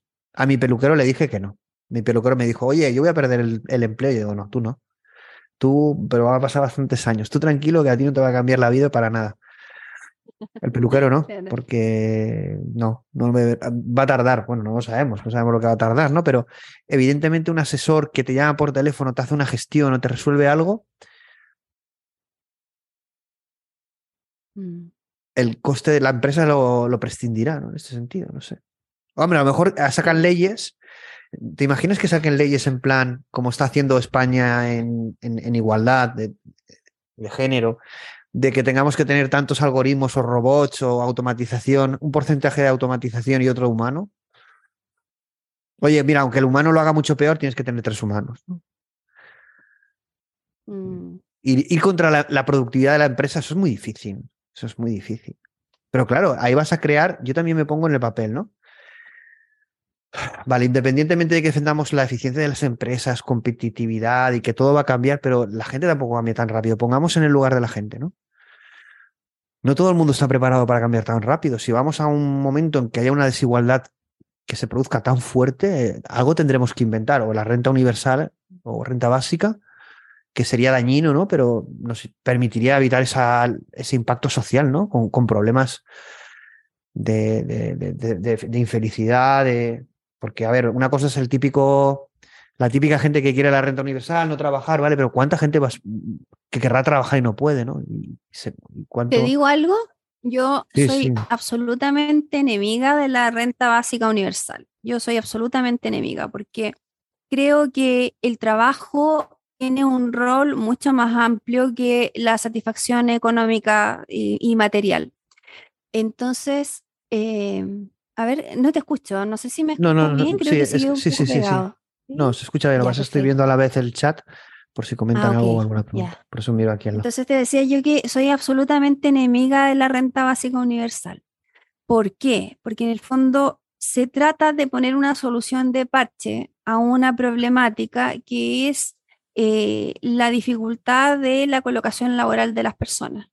Pero el trabajo no solamente cumple el rol de la satisfacción de necesidades básicas, eh, económicas y materiales, sino que también el trabajo es una forma de expresión del talento de las personas, es una forma de, lograr la autorrealización, es una forma de eh, alcanzar determinados proyectos de vida, eh, es una forma de crear valor en la sociedad es una forma de generar eh, una identidad mucho más positiva en las personas. Y eso tú no lo logras suplir con la renta básica universal. Por lo tanto, a lo mejor puedes de alguna forma absorber un poco la necesidad básica, pero va a generar una ola enorme de problemas a nivel social, emocional, que no se van a suplir por entregar bonos y subsidios. Vas a tener gente mucho más y con mayores problemas de adicción, de drogas, alcohol, depresión, suicidio. O sea, yo creo que el golpe que va a ocurrir a nivel de sociedad va a ser tan grande. A ver, yo, sí que estoy contigo. Va a ser inminente si es que si es que no apostamos a que el ser humano, en su gran capacidad de adaptación, va también a encontrar los espacios para poder eh, crear nuevas ocupaciones en los cuales poder servir al prójimo, poder tener una, eh, un proyecto de vida más digno que parasitar del Estado y que en el fondo puedan generar también mejores condiciones para sus propias vidas, ¿ya? Eh, me acordaba que en la revolución industrial de, fines del 1800 se pensaba lo mismo, o sea, crisis social porque las máquinas van a venir y los motores van a sacarnos a nosotros de, de la posibilidad de producir, en fin y fue al revés. O sea, lo que ocurrió fue una explosión económica donde el mundo eh, en su mayoría era muy pobre, ¿cierto? Y después del 1800, a, fines del 1800, con la revolución industrial, boom, explotó la prosperidad y empezamos a salir de la pobreza. Y encontramos la forma en la cual poder salir de, esa condición que es la condición básica del ser humano, que, es eh, el no tener nada. Entonces, eh, probablemente hoy día en esta revolución industrial estemos aplicando la misma lógica errónea de la revolución industrial de, fines del 1800. Yo creo que nos va a pasar algo mejor, o bien peco de optimista, porque lo soy, pero, pero creo que nuestra capacidad de, adaptación y, nuestra inventiva y nuestra creatividad puede dar fruto a, cosas mejores.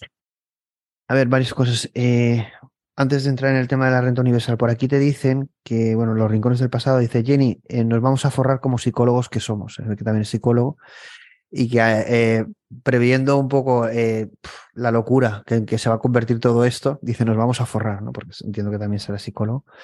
Mm. Y, y, evidentemente va a haber, yo ahora voy a dar un poco mi opinión sobre este tema, ¿no? Es decir, yo opino como tú, que soy anti renta universal, ¿vale? Es decir, eh, creo que todo lo que has dicho lo suscribo, ¿vale? después de decir esto, todo esto es una situación nueva, ¿vale? Eh, la sociedad actual es la que es, es decir, nosotros no podemos cambiar la sociedad de un día para otro.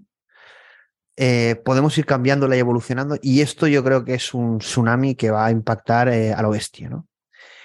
Y eso va a generar problemas sociales. Eh, entiendo lo que tú dices, que al final es tenemos que superar la dificultad, pero puede ser que esto le venga grande a la sociedad y a mucha gente, ¿no? Y evidentemente no podemos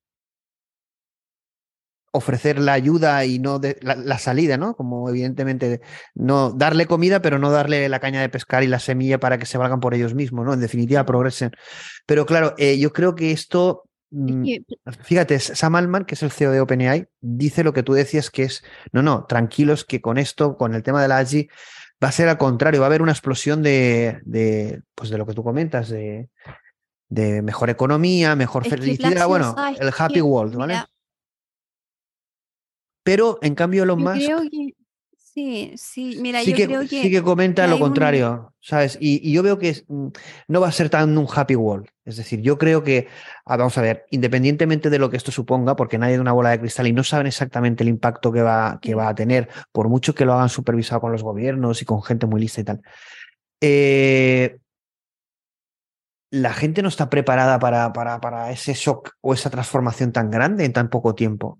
Si los que estamos en el sector tecnológico de inteligencia artificial o de tecnología en general, ya empezamos a tener este burning de decir, es que esto, esto es demasiado, ¿sabes? Es decir, llega un momento que, es demasiado. Tú imagínate para la gente de a pie que, que, que, que cada vez el nivel es más bajo, ¿sabes? En cuanto a capacitación, por mucho que digan en cuanto a eh, generar una cultura de esfuerzo, una cultura de valores, eh, de, de, de, en vez de ver un Netflix, sentarte a leer libros y esforzarte en una formación simplemente porque te apasiona algo. Cada vez se encuentra menos eso, por mucho que siempre hay, ¿no? Entonces, mm, lo que viene es un problema social, un, problema social grave, y entonces tenemos que ayudar a la gente. No podemos decir, no, no, es que, nos la vamos a cargar, nos vamos a cargar a la gente directamente. Mira, escúchame lo siguiente que, a lo mejor te puede parecer interesante desde la visión que tengo un poco tomando lo que hemos ido conversando durante este rato que estamos acá. Em, yo creo que efectivamente, si las cosas se siguen manejando de esta forma, eh, si tenemos los modelos políticos que estamos teniendo hoy día, porque siempre queremos hablar de lo privado, pero lo privado no, no puede separarse de lo público, ¿ya? No podemos separar la política de la acción empresarial. Eso para mí es, como una de mis banderas y, trato de meter mucha política en, LinkedIn que tiene dentro de sus fundamentos que uno no debe hablar de política, pero es que es absurdo pensar que no vas a hablar de política si estás hablando de trabajo. O sea, la política influye y es una traba y afecta al mundo del trabajo, pero 100%. Entonces, en este caso estamos hablando de innovación estamos hablando de eh, emprendimiento, ¿cierto?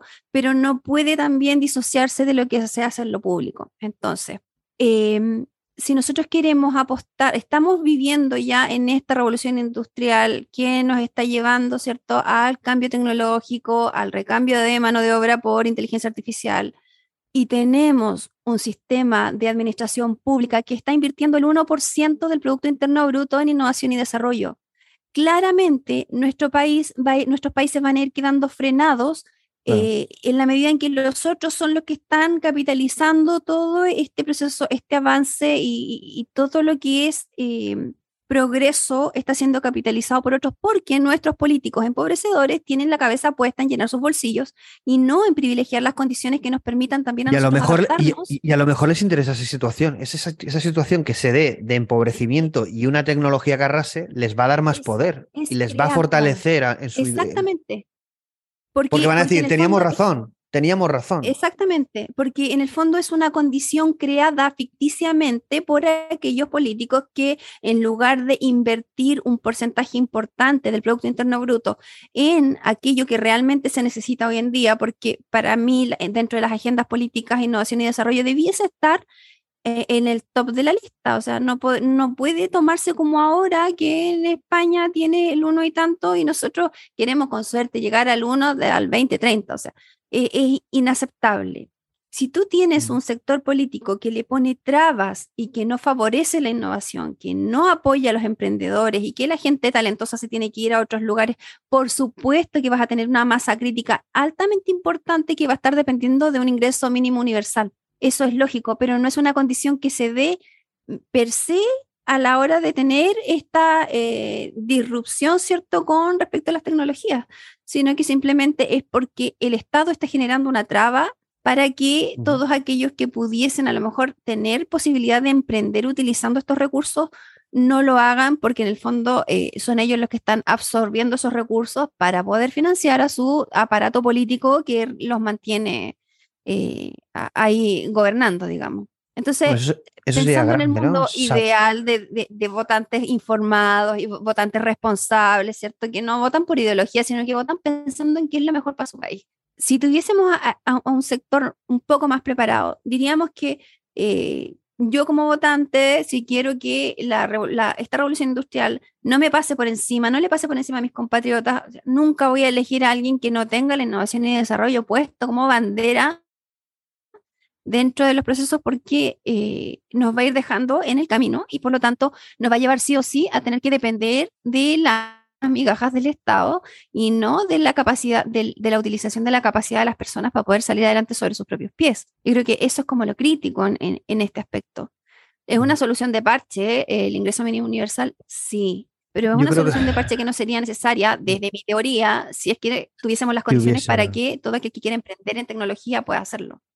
No, yo estoy de acuerdo con el análisis que has hecho de la situación, ¿no? Es decir, que realmente si se descubriera que es una situación provocada sería algo tremendo.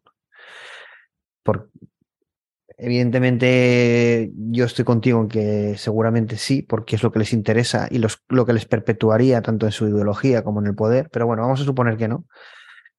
Eh, pero sí que es verdad, ¿no? Es decir, que no tener esas políticas de incentivación en, investigación y desarrollo es lo que al final también empobrece, ¿no? Pero al final, eh, políticas económicas que favorezcan la riqueza eh, y, la disrupción y, la innovación en, la sociedad, pues evidentemente no es lo que se está haciendo. El presente es el que es y la tecnología va a una velocidad que nos va a coger. La renta universal será una medida que tendremos que aplicar sí o sí, seguro, pero evidentemente debería ser aplicada de una forma inteligente y temporal o eh, solo para, para, para, no permitir esos, esas desigualdades tan, tan fuertes ¿no? en, un mundo, ¿no? porque por mucho que tengamos un mundo muy avanzado, tenemos que cuidar eh, por, todos como, por, todos como por igual ¿no? y evitar esas desigualdades o esos problemas sociales que puedan haber y, tener esa renta universal, ¿no? En ese sentido, ¿no? Pero eh, no, puede ser, no puede ser el leitmotiv de la gente, no puede ser una opción de vida de decir, ah, pues mira, yo me cojo la renta universal y no quiero trabajar, ¿no? Porque claro, entonces estás haciendo una cultura de, de no esfuerzo aún mayor y bueno, ya entonces esto sería una epidemia, vamos, a ver quién los pone luego a trabajar. no sé, tendrás que... Eh, no sé. Eh, hace unos días vi, una, vi un, vi un reportaje donde se hablaba de las aspiraciones de los jóvenes aquí en Hispanoamérica y hablaba de pero además eso, además eso Jenny... la aspiración de los jóvenes era pero eh, eh, espera, déjame, déjame completar la idea. Mm. La aspiración de los jóvenes era, en su mayoría, ser youtubers. Ese era el sueño de ellos, de la forma de ganarse la vida. Solo en Uruguay la gente anhelaba poder ser emprendedora, pero la mayoría de ellos en todos nuestros países era que querían ser youtubers o influencers, ese es como el concepto más genérico. Entonces, que, o sea, te da a pensar, pero un montón, porque en el fondo quieren ganarse la vida de esa manera y pensando que es el camino más fácil, pero ¿cuál es el valor que realmente se crea a partir de una aspiración como proyecto de vida de ese ¿Qué tipo de personas? ¿Qué tipo de personas se crea? ¿Qué tipo de personas se crean creyendo esos valores? Pero bueno, eso lo, lo vivimos aquí, lo vives allí. Es muy, muy potente, muy y eso va a traer muchas, muchas enfermedades. Sí, muchas enfermedades Uruguay que está muy bien posicionado y, y tiene muy bien muy, mucho, como es muy potente en temas de, emprendimiento, claramente ha puesto, me imagino yo, dentro de su política el tema del emprendimiento y la innovación como, como algo relevante, que a mí me parece que, que la influencia social eh, es muy potente a la hora de elegir una determinada orientación vocacional. Y en estos casos es el reflejo, yo creo, de nuestros niños, nuestros jóvenes de que están bombardeados por superficialidades y que la, expectativa de vida que ellos tienen es un poco un reflejo de, lo que ven en el día a día. Y además del discurso que va en contra de la iniciativa empresarial y esta famosa lucha de clases que no se termina jamás.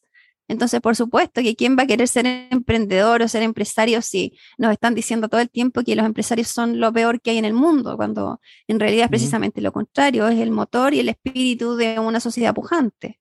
Bueno, aquí vamos a hacer, venga, vamos a hacer publicidad de, bueno, nos hace un comentario, eh, entiendo, un podcast de literatura de terror, concretamente relatos decapitados. A mí que me gusta mucho el terror, también le, lo visitaré a ver qué tal. Y nos hace un comentario que yo suscribo también. Dice, ojo, vamos a dos tipos de empobrecimiento. Bueno, vamos, no, yo creo que estamos ya en eso y, y va a seguir, ¿no? Que es el empobrecimiento económico y el cultural. De ese escenario es casi imposible salir. ¿Qué piensas de eso? ¿Qué piensas? Yo, ¿qué creo? Yo creo que, mm, que nunca tenemos que perder la visión optimista del ser humano. Nunca tenemos que perder eso. La esperanza. Em, a mí me gusta mucho la lectura de, que, que, hago referencia habitualmente a San Agustín. San Agustín tiene un libro pero espectacular que se llama La ciudad de Dios, eh, que fue escrita hace centenares de años atrás, no me acuerdo muy bien, 1200, no, no me acuerdo bien, no, no, no, me quiero equivocar en eso, pero fue escrito hace centenares de años atrás.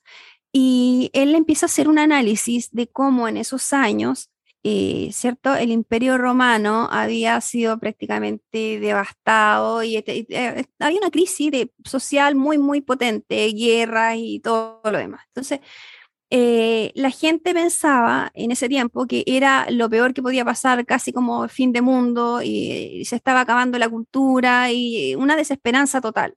Entonces, el, el mensaje de él era poder entender que la historia de la humanidad eh, son procesos de luchas de poder donde, eh, donde nosotros tenemos que aprender a convivir en la ciudad de los hombres, ¿cierto? Que eh, ocurren cosas así de, de, dramas, de problemas, de, de, de guerra, de conflictos de poder, en fin.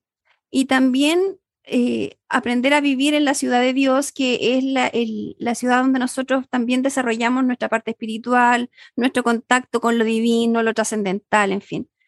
Eh, y que todos los seres humanos de todas las generaciones tienen que pasar por ese tipo de crisis. O sea, si miramos el, siglo pasado, ¿cierto?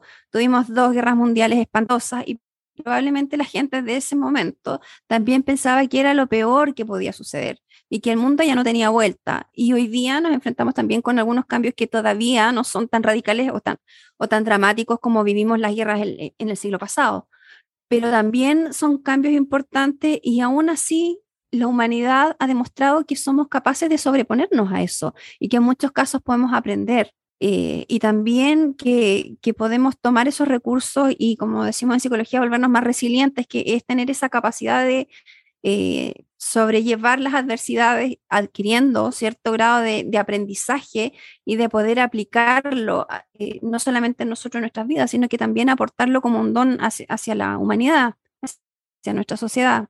Por eso es que es importante que, que vayamos creando espacios de diálogo donde podamos conversar sin temor a que a lo mejor vayamos a encontrar eh, visiones disidentes, porque efectivamente la gente de repente piensa que estos tiempos son los peores para haber nacido y, no es así. Ya a cada generación le tocan sus propias batallas y, y, a nuestra generación claramente nos tocan batallas duras y difíciles pero no es nada que ninguna generación hacia atrás no haya vivido y que las futuras también van a vivir las propias.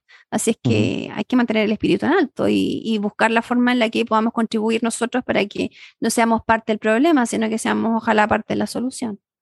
Bueno, aquí dice Relatos decapitados, dice Jenny, San Agustín es mi máster, mi maestro. Eh, yo estudié en el Colegio San Agustín de mi ciudad. Me encanta. En el, en el San Agustín de mi ciudad. Y dice Gerger, Gerger dice un comentario que dice, no sé si yo, no sé yo si San Agustín habría sido tan optimista si hubiera conocido las redes sociales. si hubiera visto todo, todo lo que se ve en las redes sociales, ¿no? TikTok, bueno, en todas en mm. general. Evidentemente cada época es, es, diferente. Pero bueno. Yo creo, que cada, cada, época el ser humano tiene diferente. Gracias a las redes sociales estamos acá conversando hoy día, ¿no? y nos podemos conectar con, con un océano de distancia entre tú y yo y las personas que nos están viendo, así que igual hay que rescatar lo bueno, no hay que, no hay que perder ese espíritu de, de, mirar el futuro con esperanza, como digo yo. Vale, vamos a ir terminando ya con...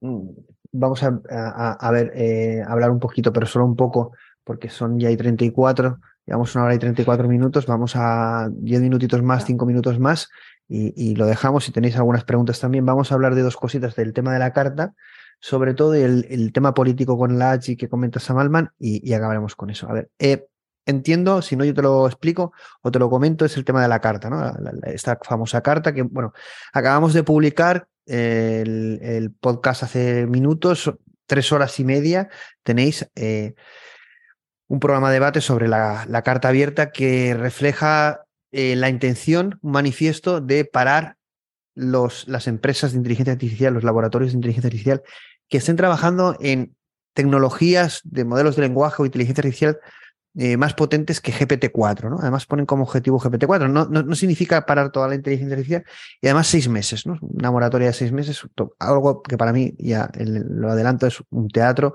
y que esconde eh, muchas cosas negativas que no nos quieren contar y que yo en el programa con el otro speaker, con Javier, eh, analizamos.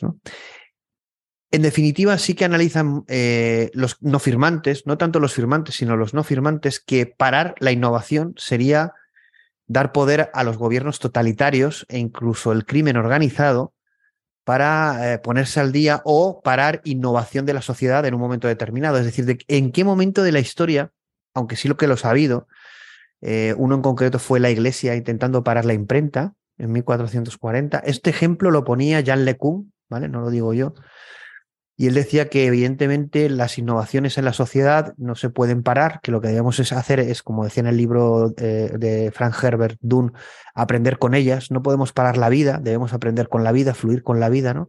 Y las innovaciones no podemos pararlas, sino que debemos gestionarlas en positivo, ¿no? Yo, yo, yo hago esa defensa, ¿no? Esto nos viene de golpe, nos viene mal momento, ha habido una evolución muy rápida, esto no para, pero tenemos que utilizarlo en positivo, ¿no? No podemos decir, oye, que para el mundo sería la primera vez y por qué, ¿no? ¿Por qué se pararía y, con qué intención, ¿no?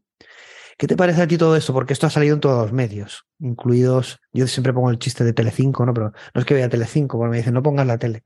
Yo no veo mucho la tele, pero si voy a un bar y está la tele encendida, pues justamente vi, vi, publicidad sobre eso, ¿no? Salió en todos los medios de comunicación, Telecinco y otros, otros medios, claro. En prensa, en... ¿Qué, qué piensas de que una élite o un grupo, eh, pero que defienden eh, eh, gobiernos y élites porque muchos de ellos se están defendiendo, aunque van con una postura de, defender a la humanidad, intenten parar una innovación como la inteligencia artificial. O en este caso GPT-4 y la, futura inteligencia artificial general, que no sé si llegará con GPT-5. En definitiva, algo muy fuerte y único. No sé, ¿qué piensas de esto? De que se pare una carta diciendo parad la inteligencia artificial y bueno, hay otro que es el Eliezer que dice parad seis meses, no, apagad los servidores.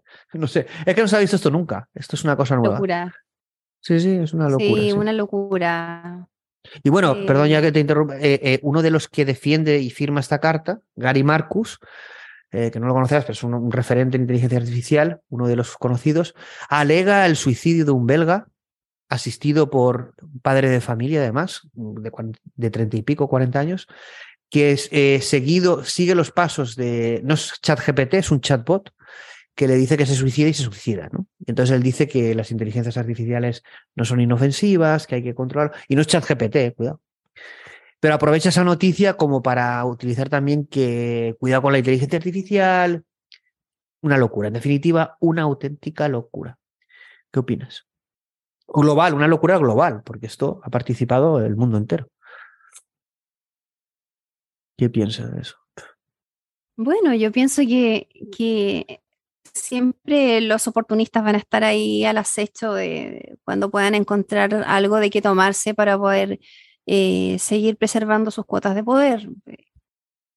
Un poco recordando lo que, lo que conversábamos hace un rato, o sea, si entendemos que donde están las élites metidas siempre va a haber una necesidad del resguardo de, los propios intereses, por supuesto, que van a hacer uso de todo aquello que sea em, posible o susceptible de utilizar en favor de mantener sus cuotas de mercado también eh, vigentes. O sea, podemos tener gente desde el lado de ellos que, que va impulsando esta visión más catastrofista respecto de cómo pueden eh, impactar en la sociedad las inteligencias artificiales.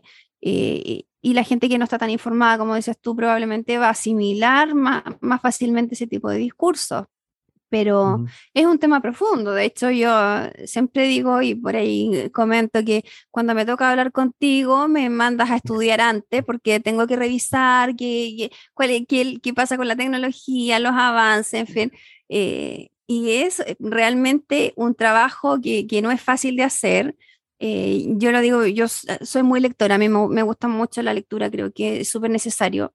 Y, en temas de inteligencia artificial y todo lo demás, hay tanto que aprender, hay tantas cosas que se hacen que son extraordinarias para el beneficio de la humanidad, extraordinarias. O sea, tú tienes gente que, no sé, que, que, es capaz de recuperarse de enfermedades degenerativas que no tenían antes la posibilidad de hacerlo. Eh, no sé, personas que pueden escuchar, que pueden ver, en fin, hay, hay tantos beneficios para nosotros que en el fondo también eh, demonizar algo que realmente nosotros desconocemos, porque en el fondo es así. Ayer o antes de ayer hablabas algo de, eso, de, mostrar eh, o, dar opiniones irresponsables o juicios irresponsables sin tener realmente eh, todos los antecedentes sobre la mesa, claramente hace que eh, nos equivoquemos a la hora de emitir un juicio que sea más asertivo. Entonces, ah. un poco tomando ah. eso, tú me, mandas a leer y a estudiar, yo, a mí me toca estudiar y, para estar relativamente informada, porque obviamente voy a tener una visión un poco bien superficial de qué es lo que está pasando, porque no es mi área de expertise, pero pero como me pasa a mí. como ciudadana, a lo mejor. Con, claro, ¿qué ocurre con los demás que, que, en el fondo tampoco se toman el tiempo de tomar algunos libros, leer, investigar, estudiar?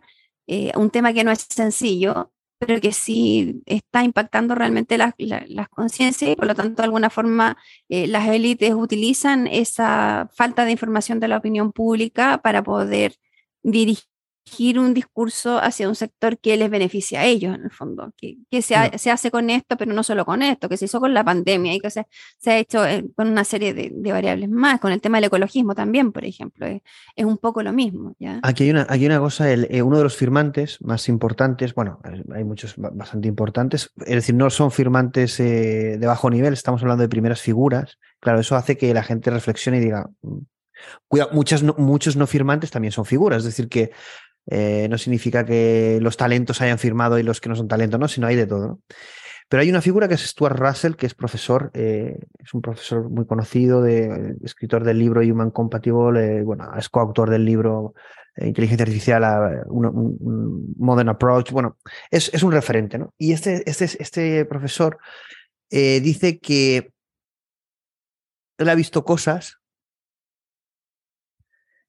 que van a impactar en la, bueno, básicamente habla de inteligencia artificial general. Hay un debate de si la inteligencia artificial general, lo que se llama AGI, que no se sabe exactamente qué es, entendemos que tiene una inteligencia igual o superior a una humana, en definitiva mucho mejor que lo que estamos viendo. Él dice que los laboratorios tienen algo que es muy superior a lo que nosotros estamos viendo y que él ha visto cosas que realmente sí que le provocan cierto miedo y que va a provocar un cambio brutal en la sociedad. esto lo dice en público, ¿no? es decir, está el vídeo diciéndolo cuando lo dice esta gente y encima yo no lo sabía, es directivo del Foro Económico Mundial en, Inteligencia Artificial, te hace como mínimo torcer, eh, no sé, el, entrecejo y decir, ostras, aquí pasa algo, ¿no? Y luego eh, Sam Altman decía que con la llegada de la AGI, que no sabemos si es GPT-6, 5, 6, no lo sabemos, ¿no? Pero está claro que están tocando unos niveles porque, bueno, a mí me están poniendo a parir en las redes algunos mm, talentos de estos gurús expertos, porque yo hablo de las AGIs, pero hablo de las AGIs, yo aún no he hablado de la AGI, lo que yo creo que es una AGI debe de ser, eh, yo tengo mis, ideas y voy trasladando algunas de ellas, pero no, no he hecho ninguna, pero sí que intento el debate que existe de muchos profesionales y primeras figuras de la comunidad de inteligencia artificial trasladarlo. En definitiva, eh, Sam Altman lo que decía es que cuando venga la AGI, que ellos están desarrollando la AGI, que es su único objetivo, el mundo va a cambiar y el capitalismo va a desaparecer, a pesar de que ellos eh, consideran el capitalismo el sistema menos malo de todos los existentes, el capitalismo y cualquier sistema político va a desaparecer y tendremos que crear uno nuevo. Esto se está diciendo ya, pero bueno, esto es también mucho lo que dice el Foro Económico Mundial, el, eh, entre comillas, impresentable Yuval Harari. Esto lo digo yo, lo impresentable, porque es un auténtico personaje. Un día, le vamos a dedicar un programa entero eh, hay una cosa que no perdono, es la ridiculización constante de la figura de Jesús. Eh, yo no sé si como buen judío, pero es que es tremendo. Lo de este tío es tremendo. Eh, es que, bueno, tiene un discurso, pero ya sin careta, vamos, antihumanista brutal. En definitiva, es que se, visualiza un mundo por estas élites que está muy claro, ¿no? ¿Qué mundo nos espera con una H, ¿no? Es decir, si tuviéramos una inteligencia artificial superior a la humana, hay gente que dice que va a ser nuestro último descubrimiento, es decir, no necesitamos inventar nada más. Desde el momento que tengamos ese invento, la sociedad cambiará puesto que, que nos diga lo que tenemos que hacer, ¿no? ¿Vamos hacia un comunismo tecnológico o vamos hacia una sociedad tecnificada o una tecnocracia? No lo sé, ¿no? Pero evidentemente esta gente sabe que eso va a llegar y trabajan en ese momento y tienen esas conversaciones. A pesar de que a mí en redes, que yo no soy nadie, o, soy Placio Domenech, pues se me critique tanto por hablar de la, de la que es un tema que no es ciencia ficción, que no es humo y que va a llegar, eh, eh, pues como decía otro de los referentes, que es eh, Geoffrey Hinton, que es un, uno de los creadores del Deep Learning. Él dice que él suponía que esta tecnología llegaría en 20 o 50 años, hace unos años más o menos calcularía eso, pero que él está seguro que ahora en menos de 20 años vamos a tener esta tecnología. Eso quiere decir que en un plazo, pongamos 10 años, ¿vale? Estamos teniendo una transformación tecnológica mucho mayor que incluso lo que estamos viviendo. Es decir, algo que cambia lo que es la, la realidad del ser humano. Esto es muy fuerte, porque esto no lo hemos vivido nunca, esto no es un patrón histórico. ¿Qué piensas una persona espiritual y religiosa como tú, eh, cristiana? Bueno, eh, también por redes también me lo han dicho, me han preguntado, ¿eres cristiano? ¿Crees? Yo traslado muchos clips de Jesús en los, en los programas, eh, mensajes subliminales, es decir, yo no me, yo no me escondo ¿no? en ese sentido. ¿Qué piensa una persona como tú, como ciudadana, no como experta evidentemente en inteligencia artificial, sino como ciudadana, ese profundo cambio que está hablando las élites y las big techs, tanto político como social, como humano? como ciudadana y como persona también espiritual, religiosa, ¿cómo lo ves todo eso? Mira, yo creo que para poder tener una percepción respecto a lo que tú comentas, hay que entender bien la diferencia entre una inteligencia artificial y una AGI. y corrígeme si me equivoco, ¿ah? pero yo entiendo que la inteligencia artificial se dedica a eh, tener un área, un nicho de expertise en particular. En cambio, una allí pretende ser eh, una emulación superior a lo que es un ser humano. Por ejemplo, una, inteligencia artificial puede, eh, no sé, enseñarte eh, a, a, trabajar idiomas, ponte tú. Y otra inteligencia artificial te va a enseñar matemáticas. En cambio, un ser humano puede hacer ambas cosas y es un ser humano el que lo hace porque tiene la capacidad de integrar distintas formas de, ah, capacidades cognitivas, digamos, eh, y las logra desarrollar por sí mismo. Entonces, la, la AGI lo que va a hacer es un poco eso, no como la inteligencia, ah, la inteligencia artificial que es de nicho, la AGI lo que va a hacer es eh, crear esta o emular las capacidades cognitivas del ser humano, pero exponencialmente superiores. Entonces, en con la capacidad de crecer de forma no biológica. Sea una, exactamente, más exponencial, teniendo en consideración que la cantidad de procesamiento de datos es también muy diferente a la que tenemos nosotros los individuos. Em, eso por un lado, pero sabes que, que yo desde la visión que tengo, aquí como tú me dices, como ciudadana y como persona creyente, yo soy cristiana católica, eh, pero bastante conocedora de lo que son otras fuentes de espiritualidad, principalmente orientales, en fin. Em, creo que la forma en la que este fenómeno se va a ir dando eh, va a seguir siendo algo que es artificial.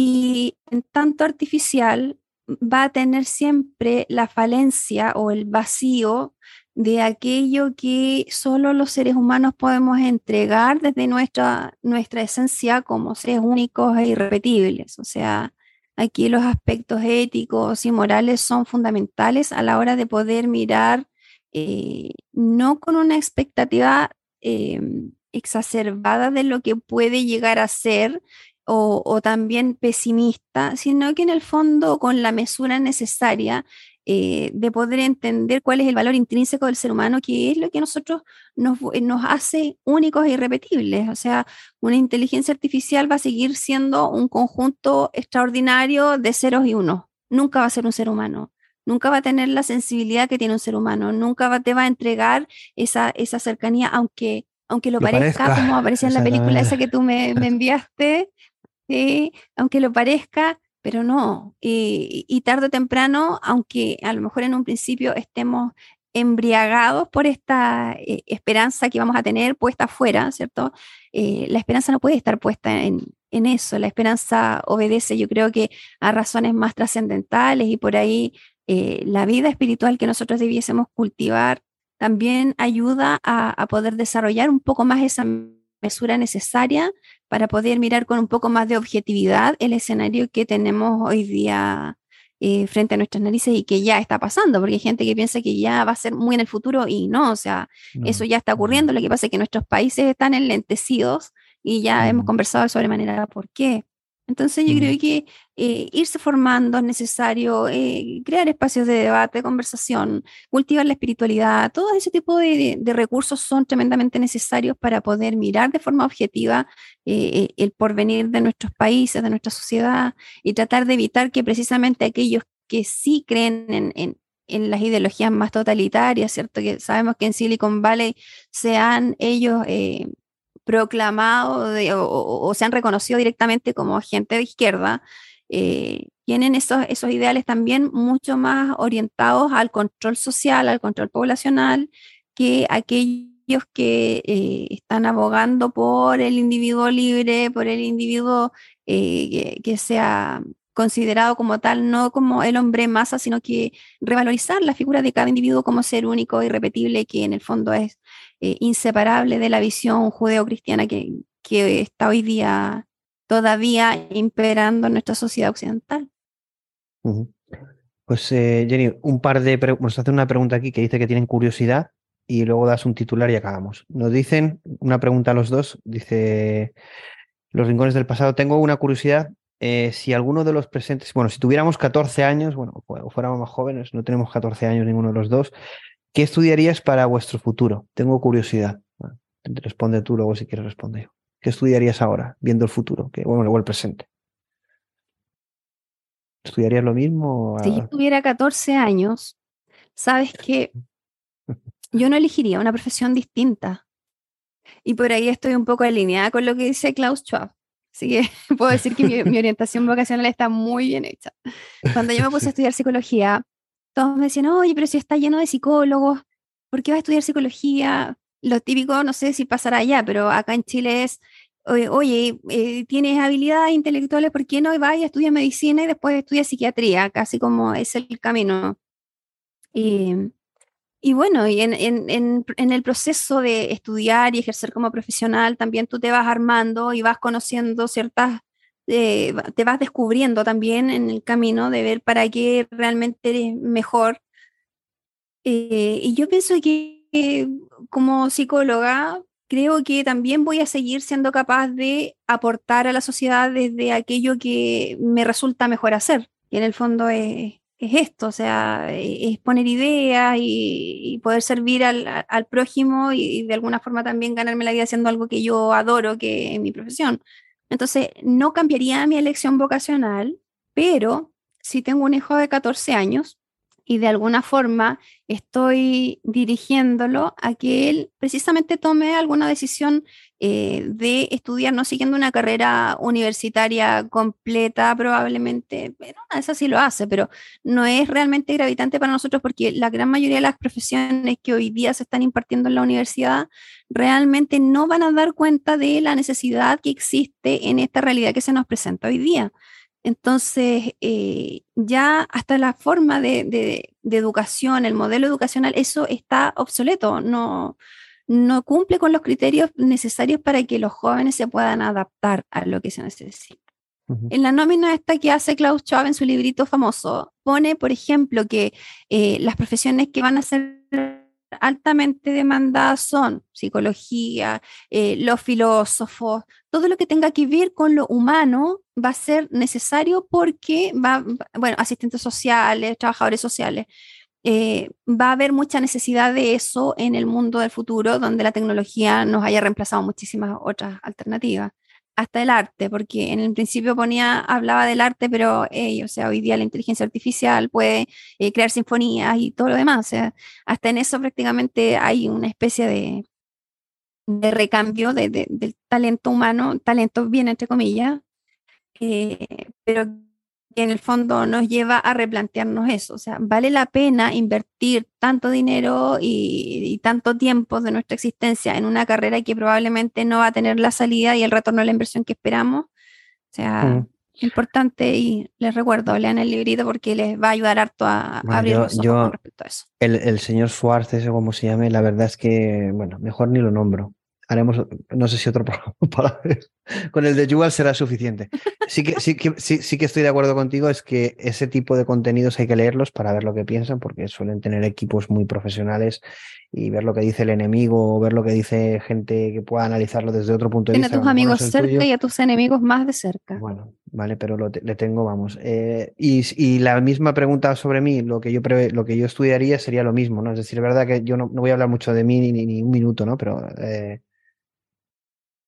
eh, yo, yo, sí que he sido como multi, muy multidisciplinar en el sentido de que casi he sido como un hombre de renacimiento. Yo desde pequeño y hasta ahora he leído, me ha gustado el arte, he, leído eh, filosofía, psicología, eh, tecnología, lógica, matemáticas, física, de, todo, desde que era pequeño. Y es verdad que yo lo que creo es que lo que se necesita cada vez más es una especialización en determinadas áreas. Mi especialización es en el desarrollo de software inteligencia artificial pero es verdad que es interesante tener una mente multidisciplinar en varias áreas, ¿no? Eh, aunque no sea especializada, pero sí que a mí me ha ayudado mucho en la vida eso. Y yo estudiaría lo mismo. Es decir, yo lo que haría es parar el tiempo y leer más. ¿no? Yo, por ejemplo, ahora mm, lo que más utilizo ChatGPT es para resumir libros y saber si me los compro o no.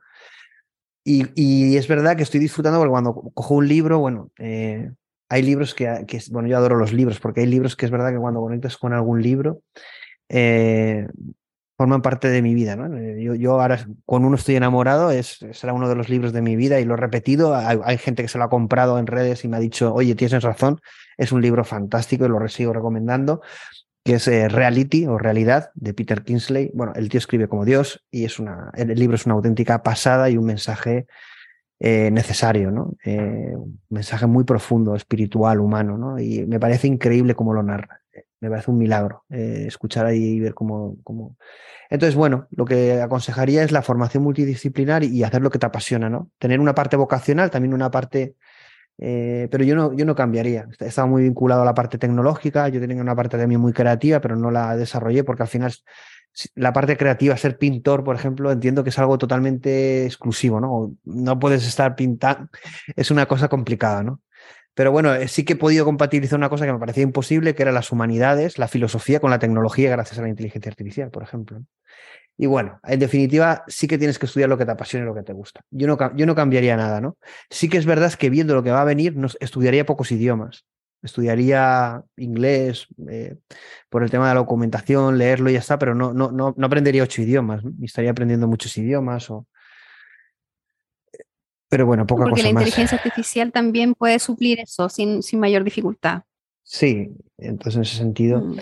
Eh, vamos a ya, cerrar, llevamos dos horas, queríamos hacer una hora y media, al final se dos horas, podemos estar dos horas más, pero vamos a cerrar ya haciendo un no sé si alguien tiene, a ver, alguna pregunta y, acabamos, dice, pero Plácido, si los abuelos no saben ni sacar dinero. Bueno, hay unos comentarios muy graciosos. Bueno, eh, Gerger diciendo que sería camionero. Bueno, la verdad es que es, eh, el tema de los chats, sobre todo si hay buena gente como tenemos nosotros en la comunidad de XJava es muy, es muy, se hace gratificante. Cada vez tenemos más gente y que sea interactivo es, es, muy gratificante para, para, hacer los programas. ¿no? Dice, bueno, gracias por vuestras respuestas. Dice, Plácido, si los abuelos no saben ni sacar dinero de los cajeros, en 10 años no pueden, no pueden, no puede pasar tanto.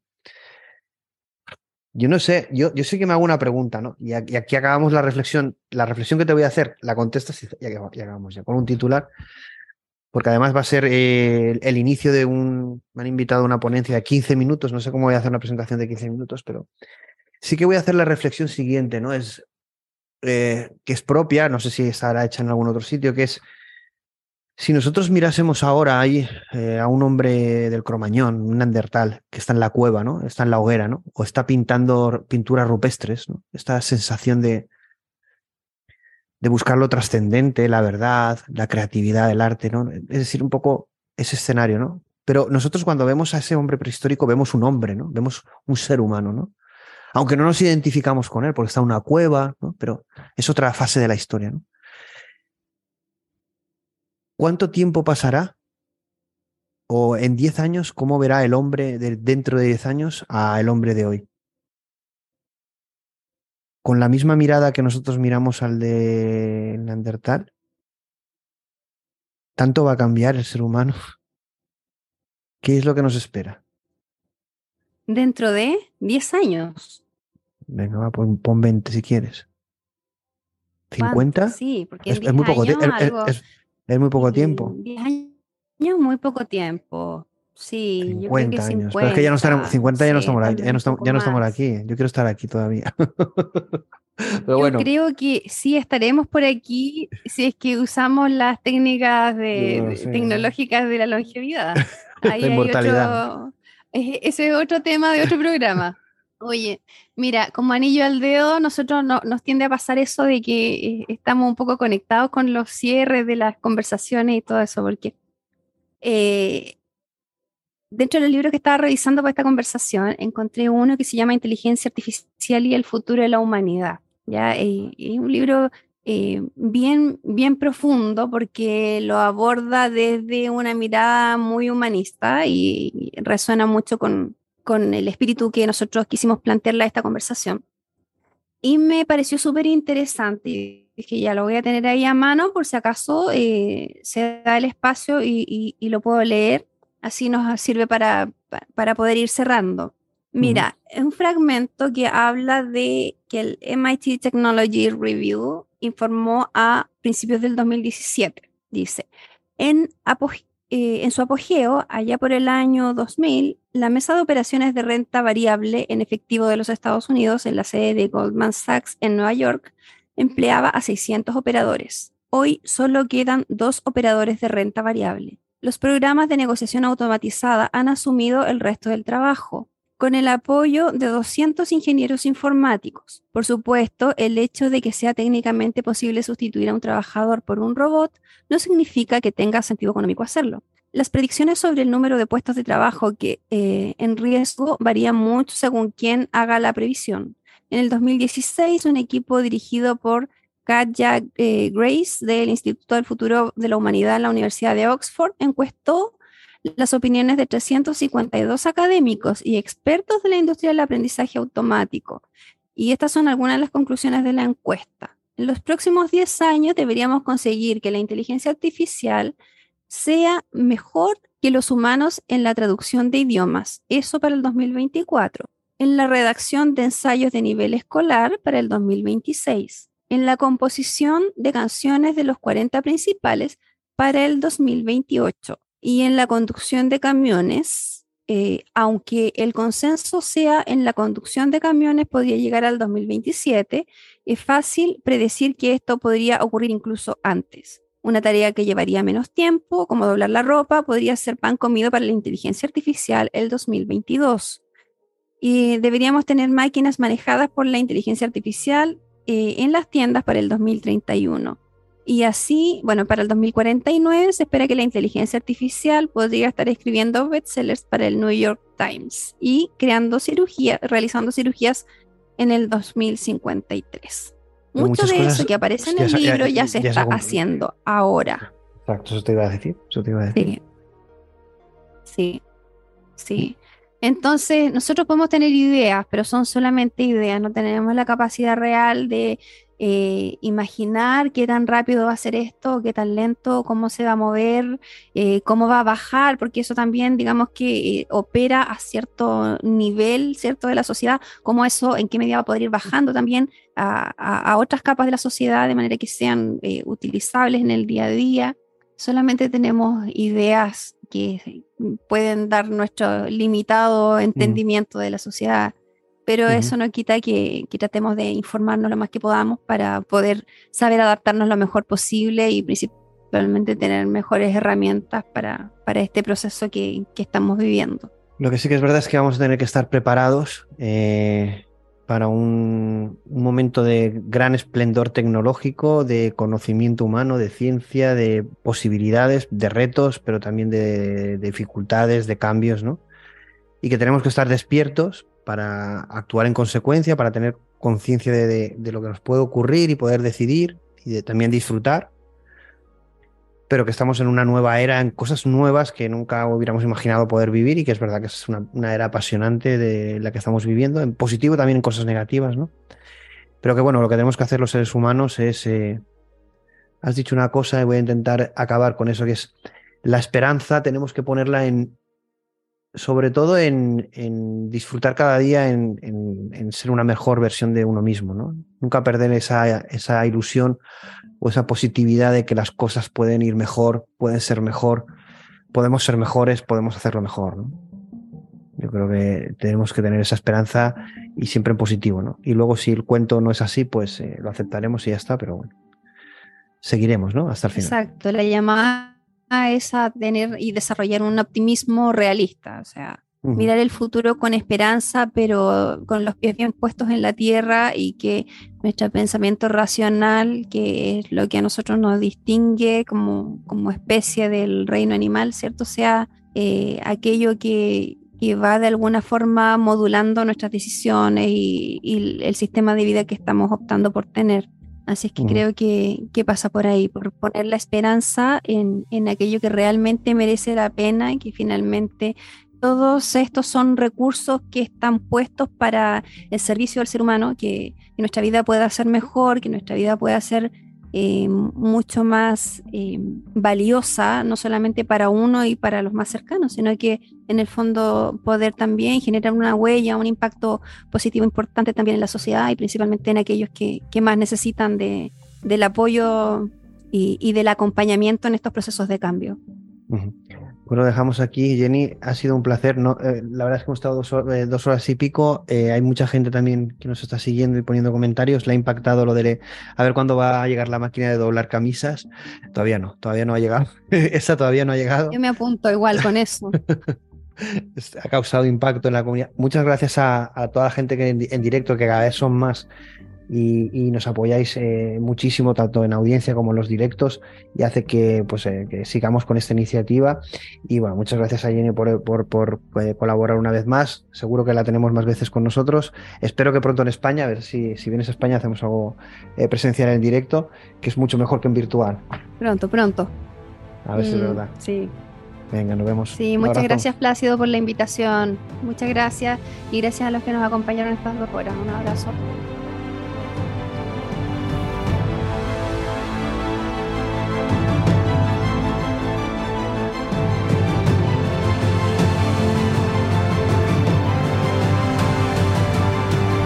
Estamos en las principales redes sociales y ahora también en TikTok. Suscríbete a nuestro podcast en tu plataforma favorita y también en el canal de YouTube. Esperamos que hayas disfrutado del contenido. Nos vemos en el próximo programa.